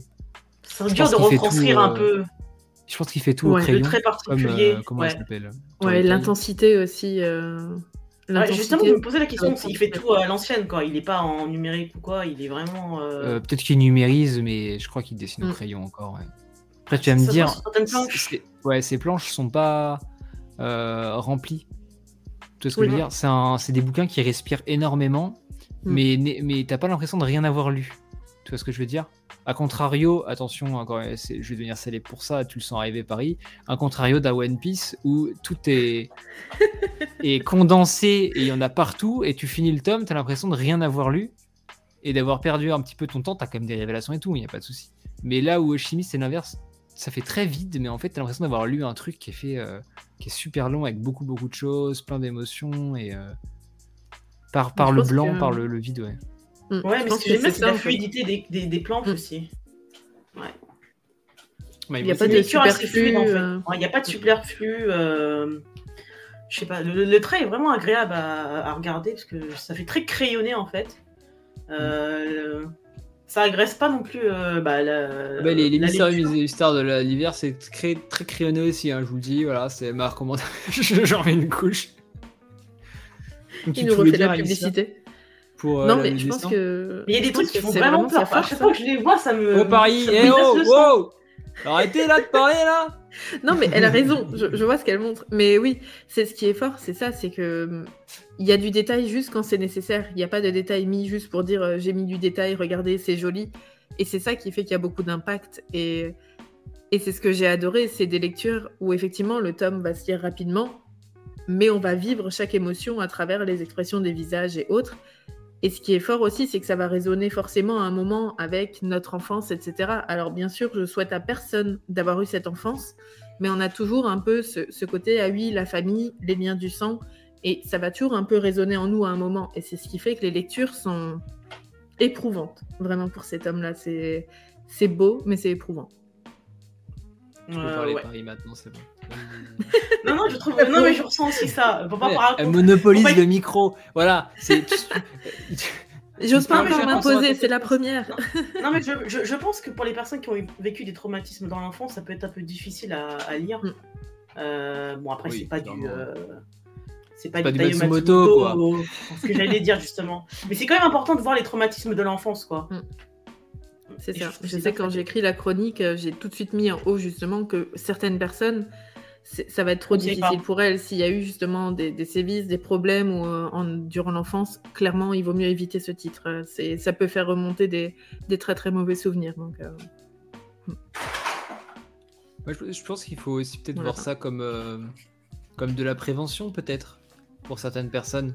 De reconnaître les signes qui font qu'une relation peut être toxique de l'extérieur. Ah bah là, elle a tous les signes je me suis amusé à regarder en tant qu'extérieur, tu vois. Les copains de Sechi lui disent ta mère, elle a l'air de, elle a fait tel truc, c'est pas normal qu'elle fasse ça. Euh, en tant qu'enfant, même en tant qu'adulte, moi, ça me permet de me dire ah, ok. Donc ça, c'est peut-être signe d'une relation toxique, chose que je, moi, n'en ayant pas eu, euh, tu peux pas. Il y a des mangas qui, pareil, comme quand un manga traite de, de handicap ou autre, il y, y, a des signes qui vont être mis en avant que t'as pas toi en tant que personne qui n'a pas connu telle ou telle chose. Parce qu'elle a tous les signes euh, de la mère toxique, quoi. Euh, je, me suis amusé à regarder les signes qui, pour montrer que c'est une relation toxique. T'as l'intrusion, donc en fait, euh, aucune vie privée pour Seiichi, elle est toujours là, toujours en train de contrôler, donc le contrôle excessif. Mm. Quand il apprend qu'il a une aide d'amour de Yuiko, ben, elle lit son courrier, quoi. Enfin, je sais pas pour vous, mais mes parents ne lisent pas mes courriers, quoi. donc elle le lit ensemble. elle, est, elle, est, elle, est, elle, est, très dans l'accompagnement et elle fait des, des choses euh, elle lui impose, mais elle, le fait quand même participer, notamment de, déchirer la lettre, euh, comme si elle cherchait à, justement à, valider son, geste. Euh, le fait d'avoir poussé son, neveu de la falaise, ça, crée un secret entre lui et elle, un truc, mm. un lien, un lien caché, un lien fort qui pourra les lier. Bon après. un lien du sang. Exactement. mais c'est vrai, hein euh, mais, après, elle a tendance à l'infantiliser énormément. Et euh, à un moment donné, quand bah, justement euh, le neveu est tombé de la falaise, lui, il y a une régression. Bah, il commence à bégayer. J'ai l'impression que au lieu de, bah, il régresse quoi. Il commence à bégayer à chaque fois qu'on lui pose des questions, comme si bah, il redevenait un bébé quoi. Oui, c'est vrai. C'est au final, c'est exactement ça. Il n'arrive pas à gérer en fait. il n'arrive pas à ouais, à digérer tout ce qu'il a vu, quoi. C'est pas possible pour lui. Bon, à un moment donné, il se rend, il se rend compte quand même que ça va pas, hein, parce qu'à un moment donné, il, la confronte, il la confronte, pardon, et euh, il y a quand même une, un, bah, je sais pas, une prise de conscience par lui, et à un moment donné aussi, elle joue, elle joue sur plusieurs tableaux, elle fait de la manipulation. Euh, bah, justement, à un moment donné, ils, ont, ils, sont, disputés, et lui, euh, il allait dormir chez Yuiko, et elle, elle est, elle est, elle est partie à sa recherche. Et tu vois que bah, lui, il commence à faire, euh, faire ses trucs avec euh, Yuiko. Et elle, quand elle prend conscience que euh, bah, justement qu'il y a eu quelque chose entre lui et elle, elle l'admet pas. Elle, elle le dénigre justement. je pense même qu'il a, tellement été excité. En gros, ils ont dormi dans le même lit. bah, du coup, un garçon et une fille, la première fois dans un lit, bah, en gros, il a joui. Et sa mère, elle a découvert son sous-vêtement qui, était, qui était souillé. Elle l'a découvert et elle a été hyper hautaine avec lui. je pense qu'il y a une brisure, euh, une brisure. Euh, ouais, c'est ça, hein, dans mm. leur relation, où elle a pris conscience que c'était plus un bébé et que justement il tendait vers la, la puberté où euh, justement il commençait à s'intéresser au sexe opposé. Et peut-être pour ça qu'elle a commencé à vriller, quoi. Oui, c'est ça. Elle justement, le contrôle, elle- en fait. Mm. Elle a perdu le contrôle et du coup, elle a, fait le, euh, le contraire. Elle l'a rejeté et lui, il est tombé dans son piège en fait. C'est comme une araignée dans, son- son- dans sa toile. Elle l'a rejeté et lui, justement, euh, pour euh, contrebalancer ça, il l'a supplié pour pouvoir rester avec elle. Donc en fait, elle Ah a oui, eu ce qu'elle voulait. euh, Ouais. C'est vraiment Une un schéma de, de perverse, euh, perverse narcissique. hein. Là, on est vraiment Ouais. dans le schéma, le schéma type. C'est je fais tout ce qu'il faut pour que tu restes sous ma coupe.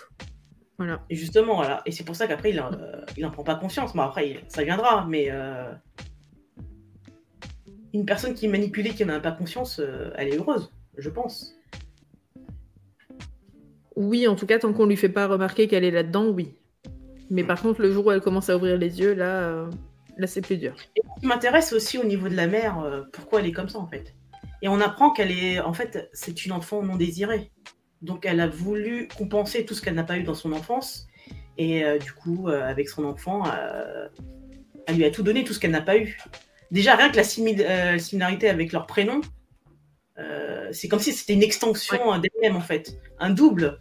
Donc du coup, ce qu'elle n'a pas eu, peut-être elle n'a pas eu d'amour. Donc du coup, euh, elle compense en étant, en étant hyper protectrice avec son fils. Si on peut dire protectrice, il y a un moment où c'est. Ouais. C'est vraiment aussi plus pour se faire plaisir à elle et pour vivre la vie que elle veut qu'il qu'il vive, etc. C'est pas vraiment pour lui en fait qu'elle le fait. Elle fait tout principalement pour elle quand même. Au final, c'est toujours pour elle. Mhm. Non, c'était. bah, j'ai- j'ai- On a, on a perdu. Tada.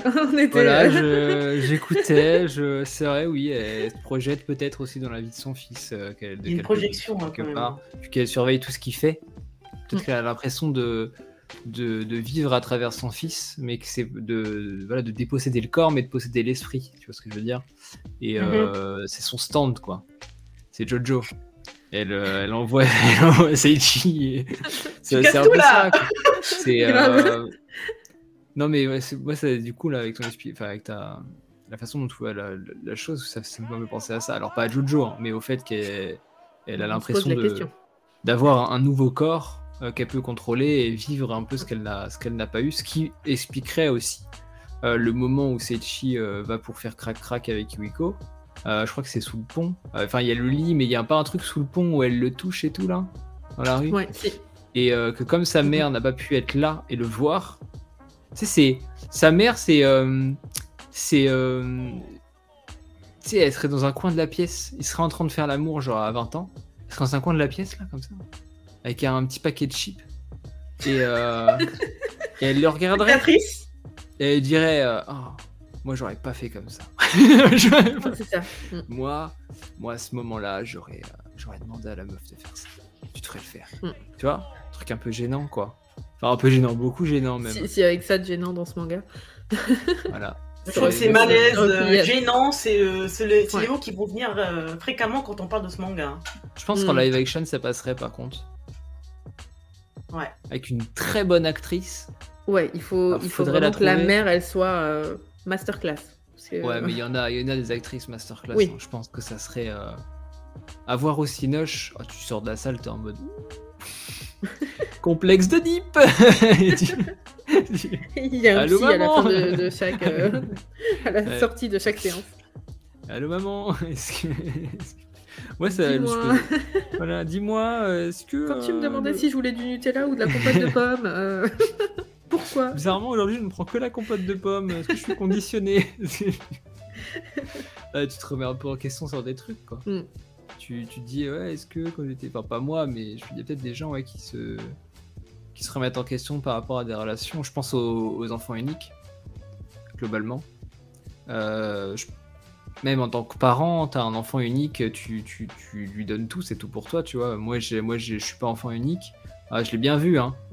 Ah, voilà, je veux dire, ma date de naissance, c'est pas le mot de passe de l'alarme.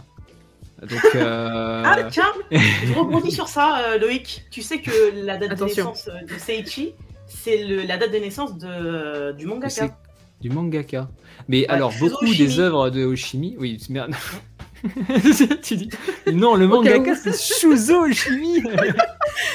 La question c'est est-ce que tu connais Shuzo Oshimi mais non, c'est qui? Il arrive Mais non, mais tu sais que, enfin, tu, tu- tu le sais, hein, mais tous ces mangas, ça traite une partie de sa vie à chaque fois. Ah, mais alors là, c'est. Ouais, cette faut se poser des questions, vie, du elle- coup, Elle hein, a pas parce se que poser des questions, hein. Parce que euh, Shino ne sait pas dire son nom, il était bègue. Ça parle, ça parle d'une nana bègue, qui ne sait pas dire son nom en public, du coup. Euh, comment il a traité ça, notamment avec la musique, c'est pour ça que je trouve que c'est un super bouquin, super one shot.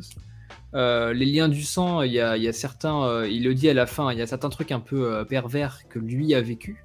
Alors pas dans, ses relations avec ses parents, mais je sais qu'il y a des, un certain, bah, il, le dit que lui-même est voyeuriste et, et pervers. Je pense aux fleurs du mal et à d'autres trucs, il le dit. Bon, je ne sais pas trop ce qui se passe, mais dans voilà, certains tomes, il l'assume.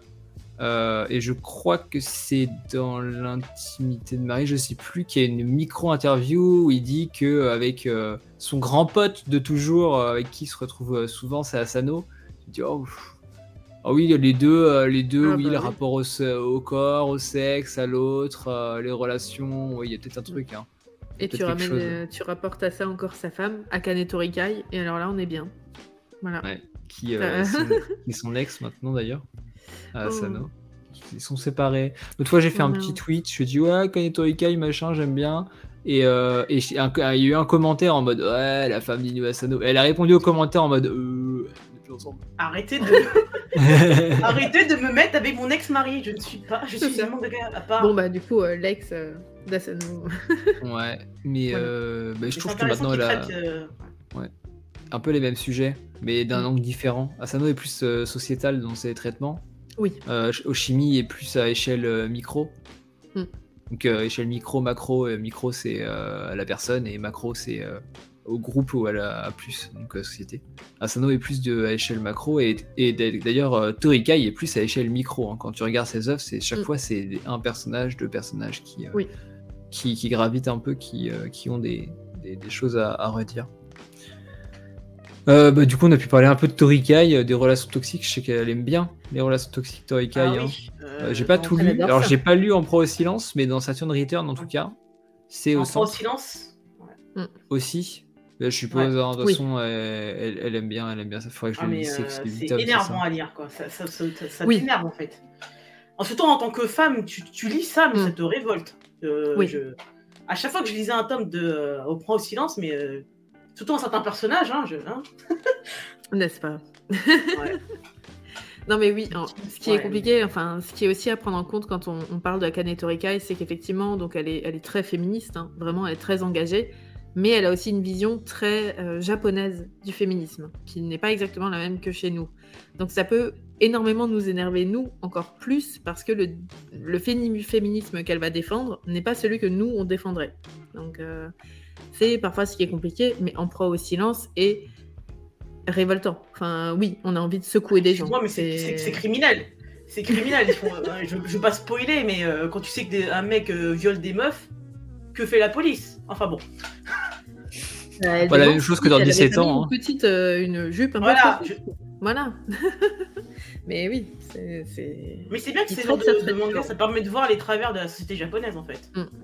Que ce soit bah, le système judiciaire, euh, le fait qu'on ne parle pas, les, euh, le fait de ne pas faire de vagues justement. euh, ça fait du bien de lire des mangas qui euh, de- traitent ce genre de sujet quoi. Et c'est pour ça que ça fonctionne justement. Oui, mais Il y a des problématiques Japon, qui sont.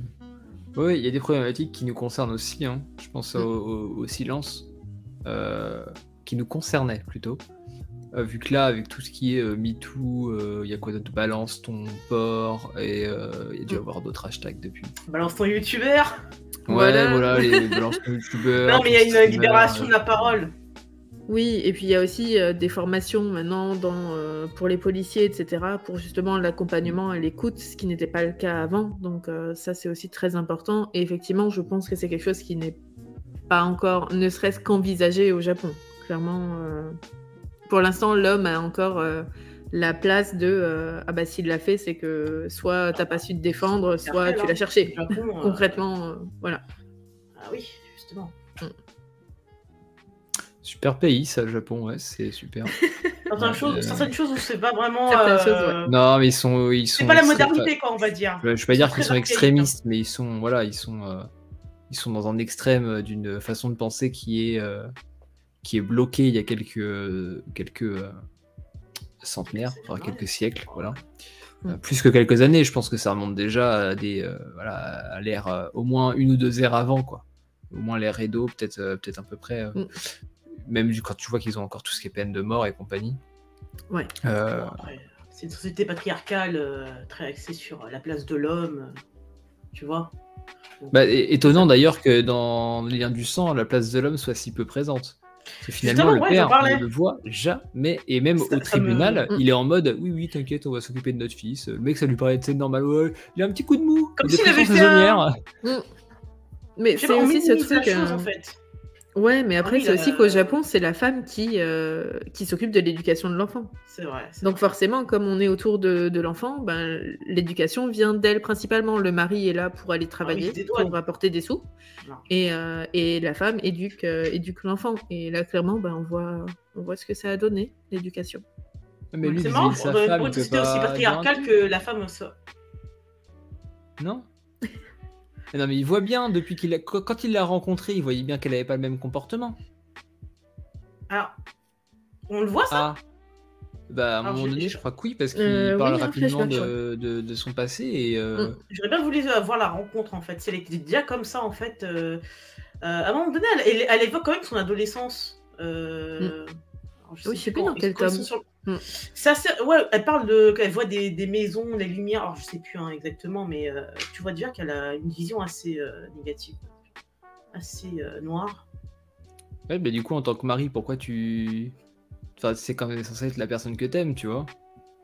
T'es- Tu partages quand même la vie, euh, enfin, mari-femme, mari-mari, femme-femme, mais dans tout dans un couple, quel qu'il soit, tu es quand même censé euh, voir euh, le fait que l'autre, il y a un problème. Est-ce qu'il a envie de voir aussi? Est-ce qu'il se contente pas de. euh, Mais même euh, s'il a pas envie. D'aller euh, travailler et de fermer les yeux. il Ouais, mais dans ce cas-là, il peut pas avoir la réaction qu'il a eue euh, dans les derniers tomes. Il a une, réla- il il a une réaction très, euh, très optimiste. Dans les derniers tomes, il est en mode bah, on va refaire notre famille, il n'y a pas de souci, euh, je vais m'occuper de mon gosse, il n'y a, y a aucun problème, machin. Et euh, tu vois ce que je veux dire? Alors que, ça, alors Mm. que là, la meuf, elle est en mode bah, je me casse, on divorce, je vais vivre ma vie, euh, vas-y, je me coupe les cheveux, euh, attention, je suis rebelle, quoi. Non, mais oh, on est où là? Non, Et lui, oui. il est en mode tout est, Mm. tout est beau, tout est rose. Enfin, même s'il est. Si sont ils sont très Il est dans le différents en fait. hein. Il est dans le déni, je pense que c'est. Je pense que c'est le déni en fait. Bien sûr, euh, il, il voit euh, sa femme partir en live et son fils partir en live en même temps. Je pense que c'est c'est impossible à gérer. Enfin, c'est soit il part en live aussi, soit Ouais. il ferme les yeux et il dit là là là, non mais regardez, on va reconstruire une belle vie. Ouh. Voilà, bah, il a fait ça. Ouais, donc totalement absent euh, des problèmes, quoi. Ce qui est étonnant. Et ça, c'est récurrent dans les autres, euh, les autres œuvres de, de chimie la présence. Ouais. Euh, dans Happiness, c'est pas trop la présence du père, souvent c'est la mère qui est présente dans ce qui va se passer. Dans, Dans l'intimité les- de Marie aussi. Ouais, et dans les fleurs du mal aussi, c'est ouais, Mm. c'est souvent un point de vue maternel. Alors peut-être que l'auteur a eu un- une absence paternelle. Peut-être qu'il est parti chercher du lait et bon, malheureusement. euh, Des cigarettes. voilà, quelque Il n'a pas retrouvé le chemin. Non, non, non. s'est perdu. Ou alors il a trouvé un chemin mais qui n'était pas le bon. Mm. Euh, mais non, je- il y a peut-être eu un manque euh, du côté de chimie. Là, j'avoue, je sais pas. Il a, tu sais, à la fin des mangas, des fois, il raconte un peu sa vie. Euh, Je sais pas s'il le fait dans les dans les fleurs du mal. S'il le fait dans un petit cahier d'enfant, entre autres. Euh, je le vois là, dans le tome que j'ai. Et euh, dans la plupart de ses œuvres, il raconte un petit peu euh, les anecdotes de sa vie. Je pense à La timidité de Marie, où il raconte toute sa, sa, sa croissance sexuelle. Mhm. Où chacun des tomes, il part de, je sais plus, quand il est né, et il termine à, à 18 ans. Et je crois qu'il fait par tranche de 2 ans euh, sur chacun des tomes de l'intimité de Marie, où il explore en fait, où il nous raconte un petit peu comment il a vécu euh, le, rapport au sexe, même quand il était enfant, puis ado, puis jeune adulte, etc. Et euh, même dans les autres mangas, il raconte comme ça un peu sa vie. Mais j'avoue qu'il n'y a pas de. Dans celui-là, il n'y a pas spécifiquement de not- notifier le fait qu'il ait eu un père absent. Ou... Même, il a, il a pas l'air. Ça a pas l'air d'être un, au- un auteur qui, qui est spécialement mal. Enfin, quand tu regardes les interviews, les vidéos de lui, il a l'air relativement. euh, bien dans sa peau, euh, conscient de, ce qui, de son passé. Et, et ok, là où Asano, ça a l'air d'être un putain de dépressif. Euh, Oui. Peut-être un, peu moins, un Mm. peu moins maintenant quand même, mais là, au chimie, il a l'air euh, ok, quoi. Je veux dire, euh, ou alors il le cache extrêmement bien, mais ça a pas l'air d'être quelqu'un qui a eu un passé tortueux, qui, qui a des trucs, il a des choses à exprimer, mais. Ou alors il en a eu un et il sert de ses mangas justement comme, euh, comme exultoire et c'est un peu sa façon, c'est sa psychanalyse à lui quoi. C'est en couchant tout ça sur le papier, ben, ça le décharge lui de, toutes ses émotions. Hmm. Vous avez deux heures, voilà. bah ouais. Non, c'est. Ouais. Je sais pas, quand, je compare à ces autres œuvres, ça reste, à chaque fois une des, œuvres assez uniques. Hein. Je. je... Peut-être la seule œuvre qui... qui peut ne pas être si unique que ça, euh, peut-être Chino. Euh, là, on pense à Komi cherche ses mots récemment, etc., qui parle d'un trouble de la parole. Mais euh, Les Fleurs du Mal, c'est assez unique. je vous dirai pas pourquoi, mais c'est un sacré délire. Dans l'intimité de Marie, dissociation de l'identité, etc., rapport au corps, mais au corps de l'autre, par, par un trouble psychologique, ce qui est quand même. Et bah, rapport à sa part de féminité aussi Jamais, ouais, jamais lu. Enfin, alors le rapport à la part de féminité, il y a peut-être certains mangas qui, en parlent, mais globalement, il n'y a pas de manga qui parle de ça. À chaque fois, c'est Happiness. Euh, bah, tu ne les as pas encore lus, mais euh, Alicia, donc je, ne dirai rien. Euh, il y a aussi il y a quelque chose, mais alors Happiness est peut-être le plus facilement opposable à d'autres mangas de toute la avec Shino de, tout le, le corpus d'œuvres qu'il a pu faire. Euh, le sujet du vampire a déjà été adapté. Ça va traiter notamment de, sectes, etc. et de reconstruction suite à des traumatismes. La place du vampire est là pour euh, faire office de métaphore par rapport à d'autres choses. Euh, mhm. Voilà, découverte du corps, découverte peut-être pas du sexe, mais du sentiment, du désir. Voilà, mais du désir. Vous avez, vous, avez, lu ou vu le film Le Parfum? Oui. J'avais lu le livre. Ouais, bah, la dernière émotion, le désir qu'il a, qu'ils ont plutôt. C'est pas de l'amour, mais c'est du désir. Euh, c'est euh, la limite du, de la violence corporelle, et euh, tu vois ce que je veux dire? C'est mm. un peu de ça, Happiness, pour le coup. Un, désir qui n'est pas spécifiquement un désir sexuel, qui est un désir de l'autre, mais qui est un désir inné. Freud appellerait ça. Comment il appelle ça, Freud? Le ça? Les, les, pulsions euh, de l'homme Je sais plus. Enfin, faut... Je suis pas psychologue.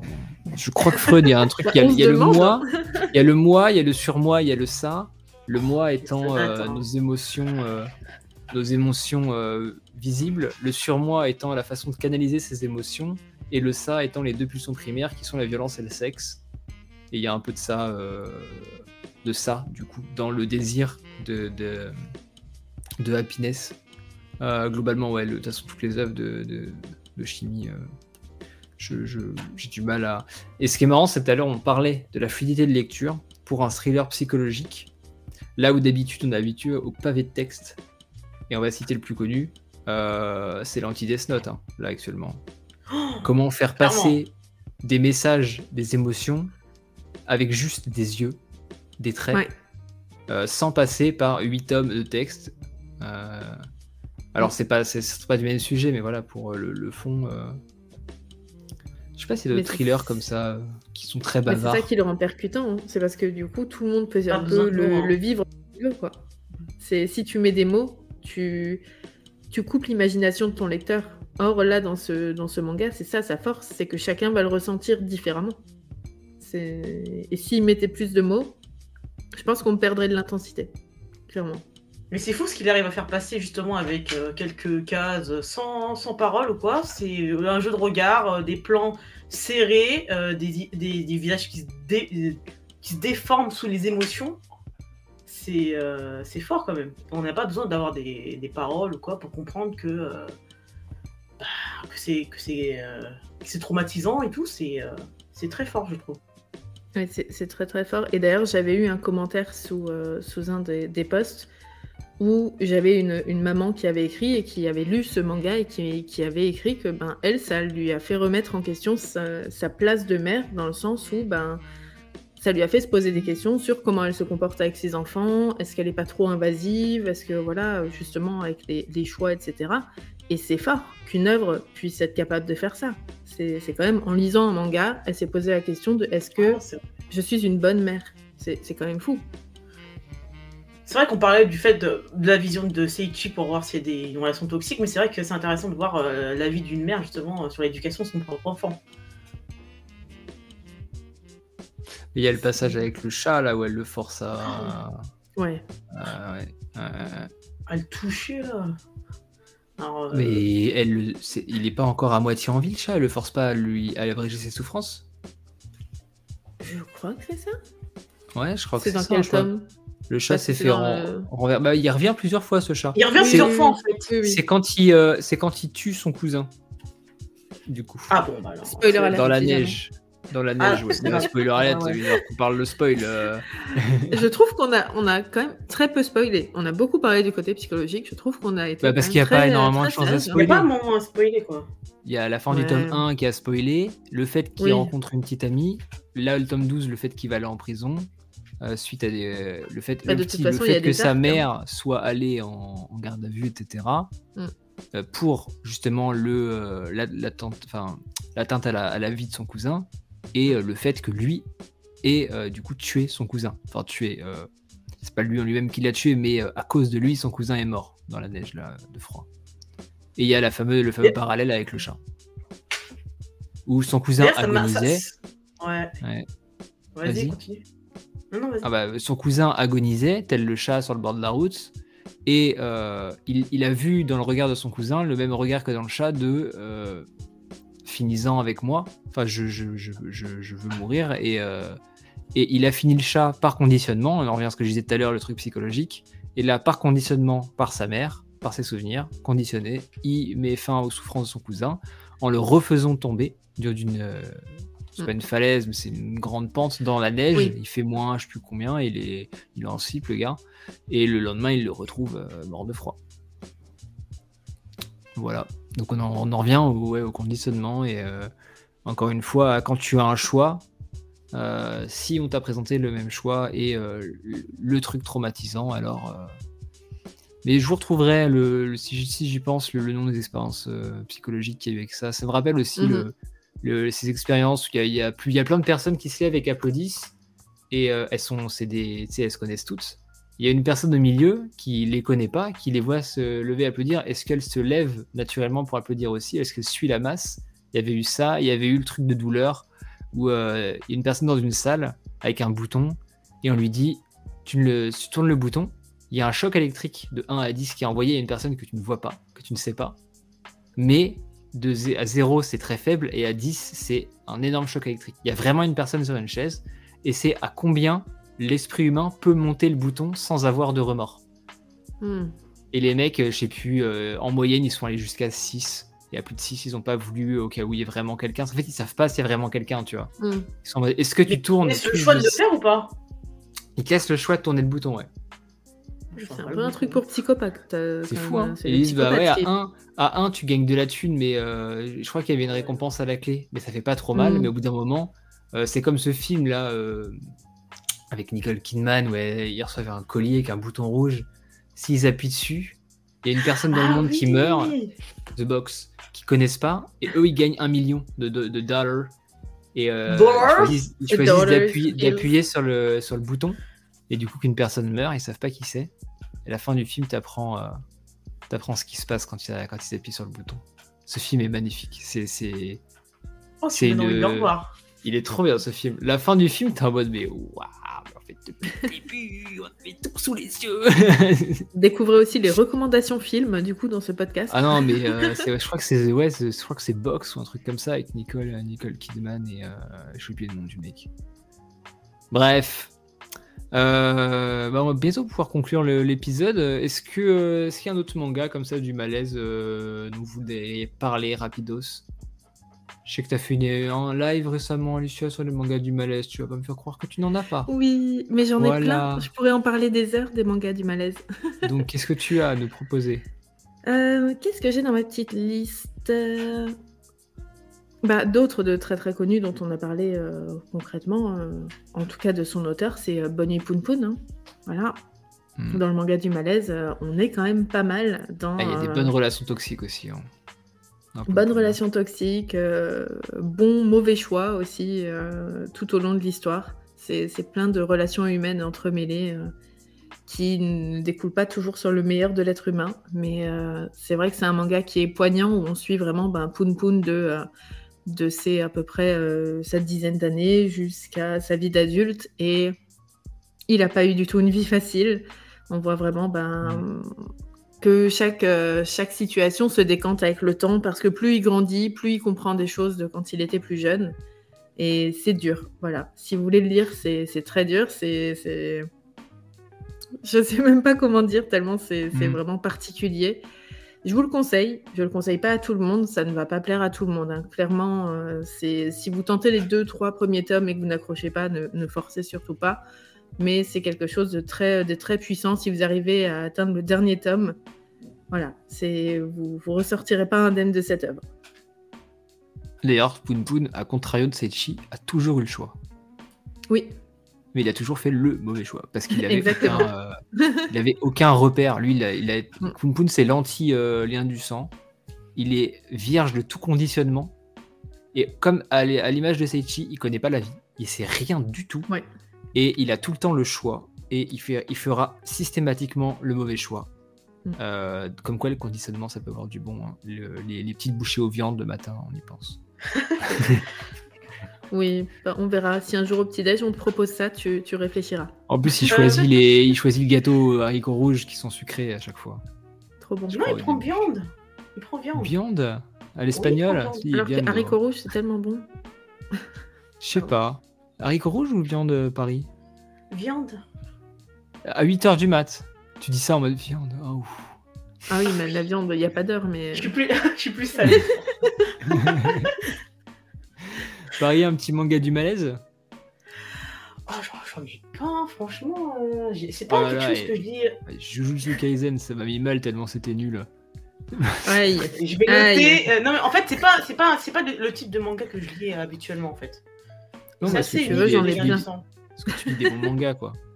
Donc je Comment? forcément. Ah non, tu parlais des mangas du malaise. Mais si, t'as lu. Qu'est-ce que t'as lu récemment? Double. Tu l'as lu C'est pas un truc du malaise, un peu ça? Non. Je sais pas, j'ai pas va, lu. Non. Il y avait Mauvaise Herbe. C'est pas du malaise, mais Mauvaise Herbe, c'est dur.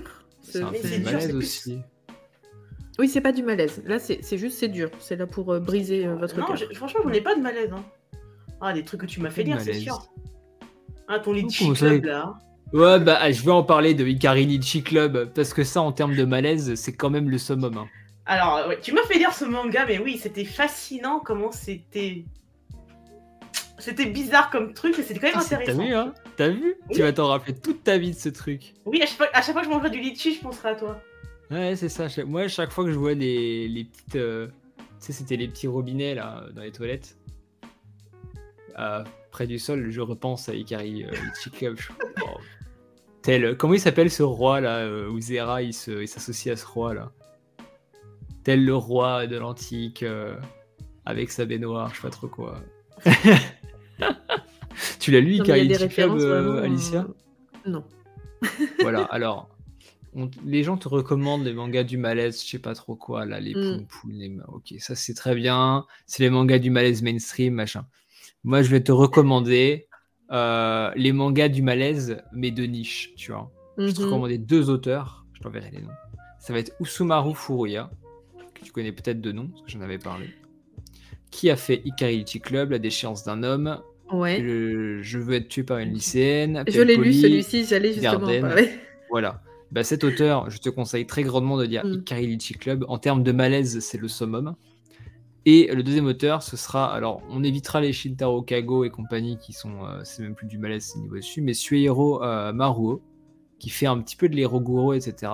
Qui joue beaucoup avec le malaise qui euh, ressort de ses planches mais c'est jamais. Euh, c'est un trait qui est très fin, qui est très net, qui est très, euh, très artistique, tu vois. C'est très joli mm. comme planche. Là où Kago, ça fait un peu plus amateur dans la façon dont il fait ses planches, même si c'est extrêmement joli et malaisant.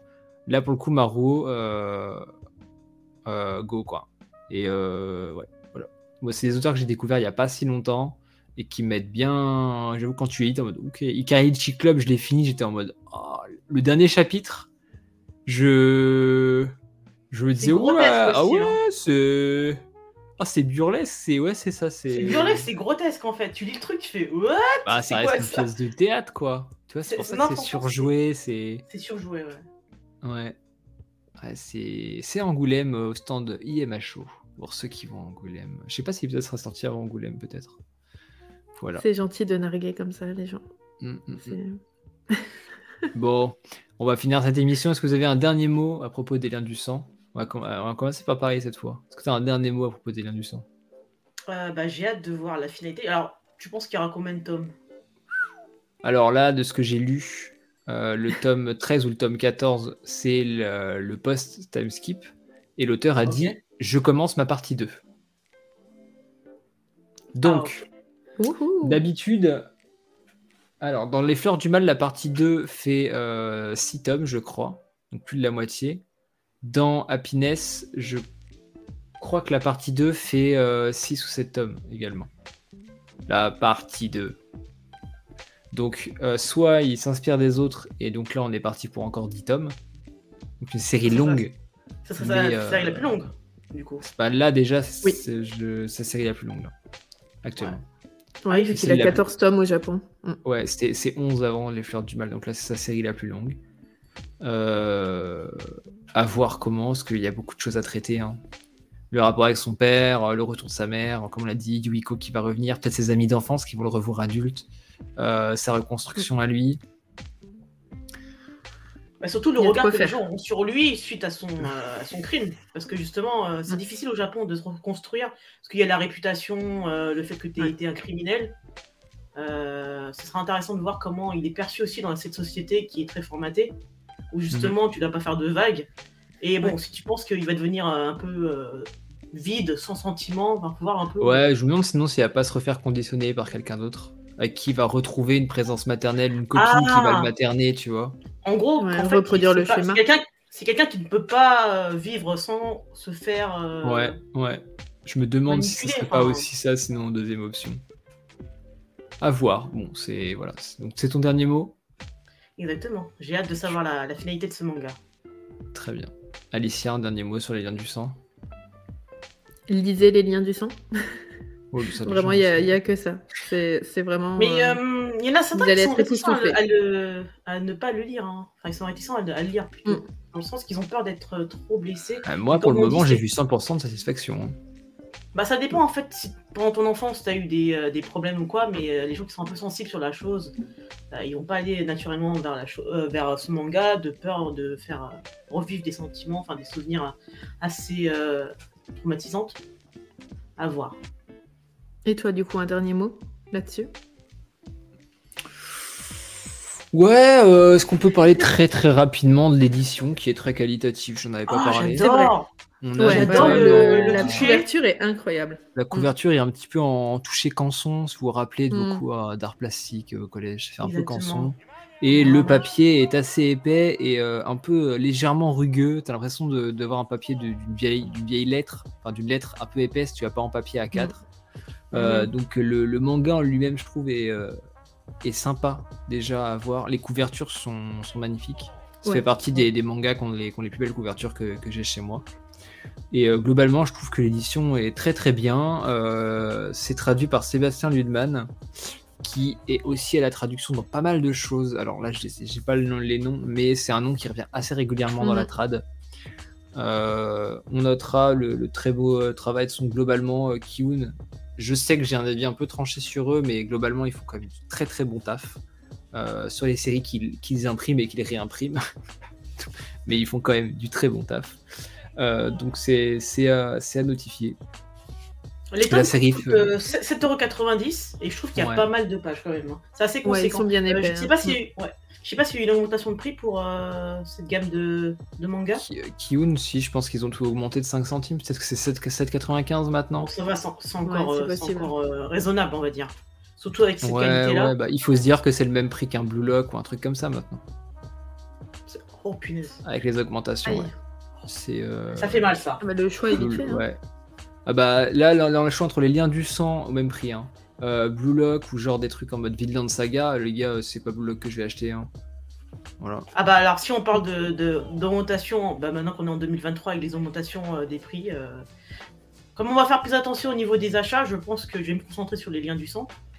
Parce que je trouve que ça en vaut, euh, ça, ça en vaut la peine, Mm. quand ça en vaut son. Ouais, et puis il y aura un tome tous les, euh, Oui, tous les c'est six ça. mois peut-être, donc euh, ça devrait aller. C'est c'est parce qu'il va coûter cher, euh, clairement.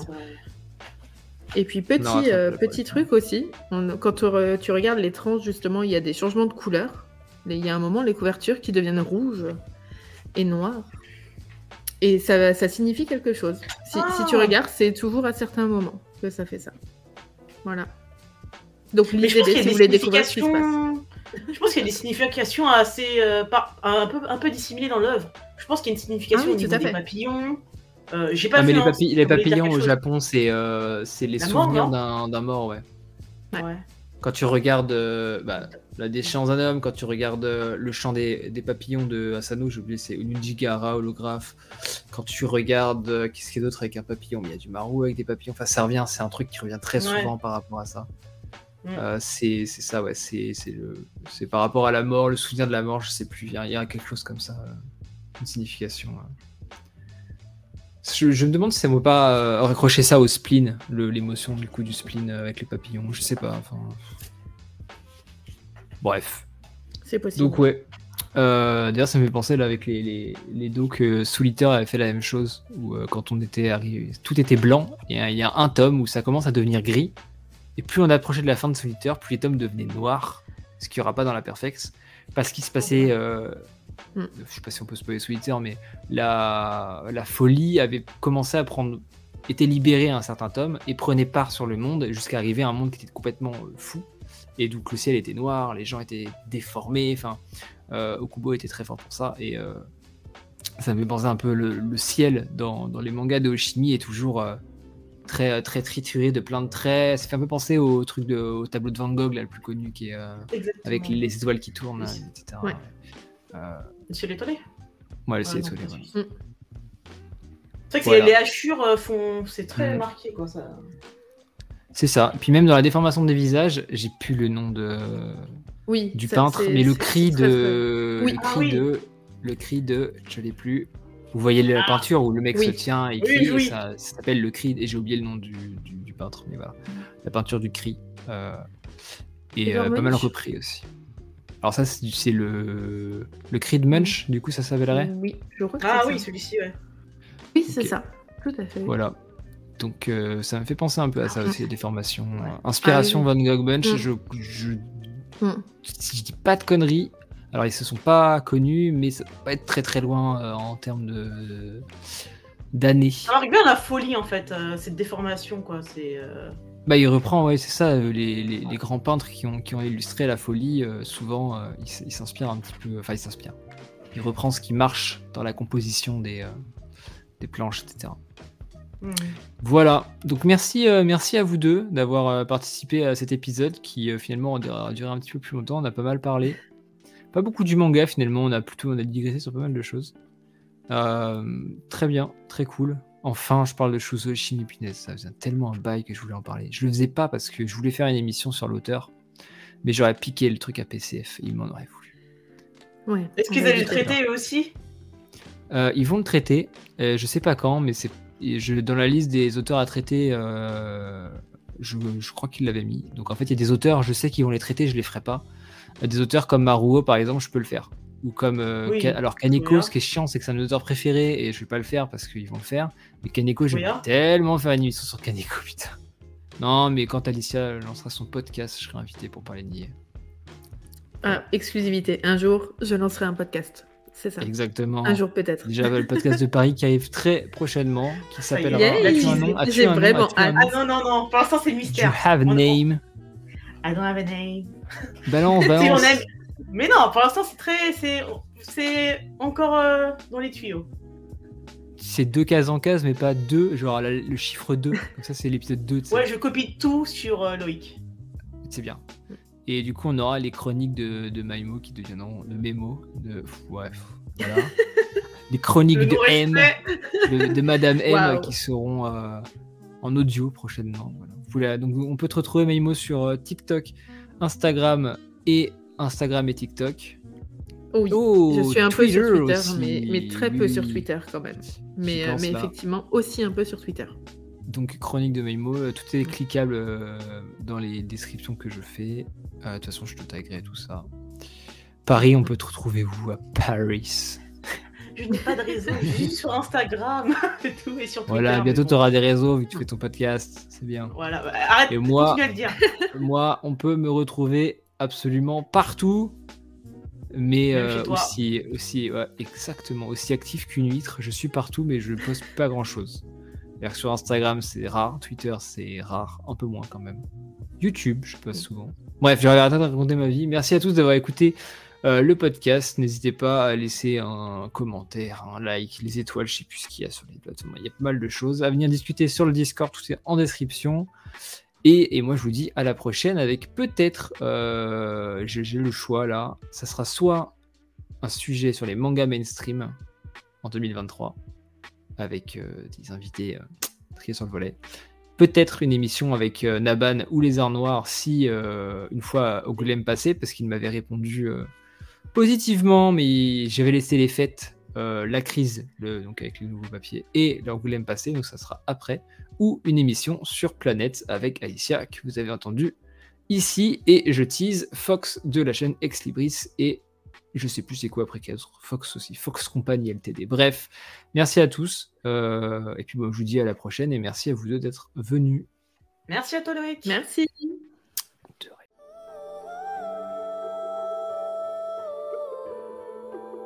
La mission n'est pas terminée. Pour ceux qui le veulent, l'équipage vogue vers l'horizon des réseaux sociaux, où vous pouvez tous nous retrouver. Mais pour cela, nous avons besoin de carburant, alors laissez un commentaire sur Apple Podcasts ou des étoiles sur Spotify et Deezer pour nous permettre de continuer notre route. En tout cas, j'aperçois déjà notre prochaine destination au loin. J'espère donc vous y retrouver et pouvoir partager avec vous ce voyage. Alors rendez-vous au prochain épisode. C'était Loïc. Ciao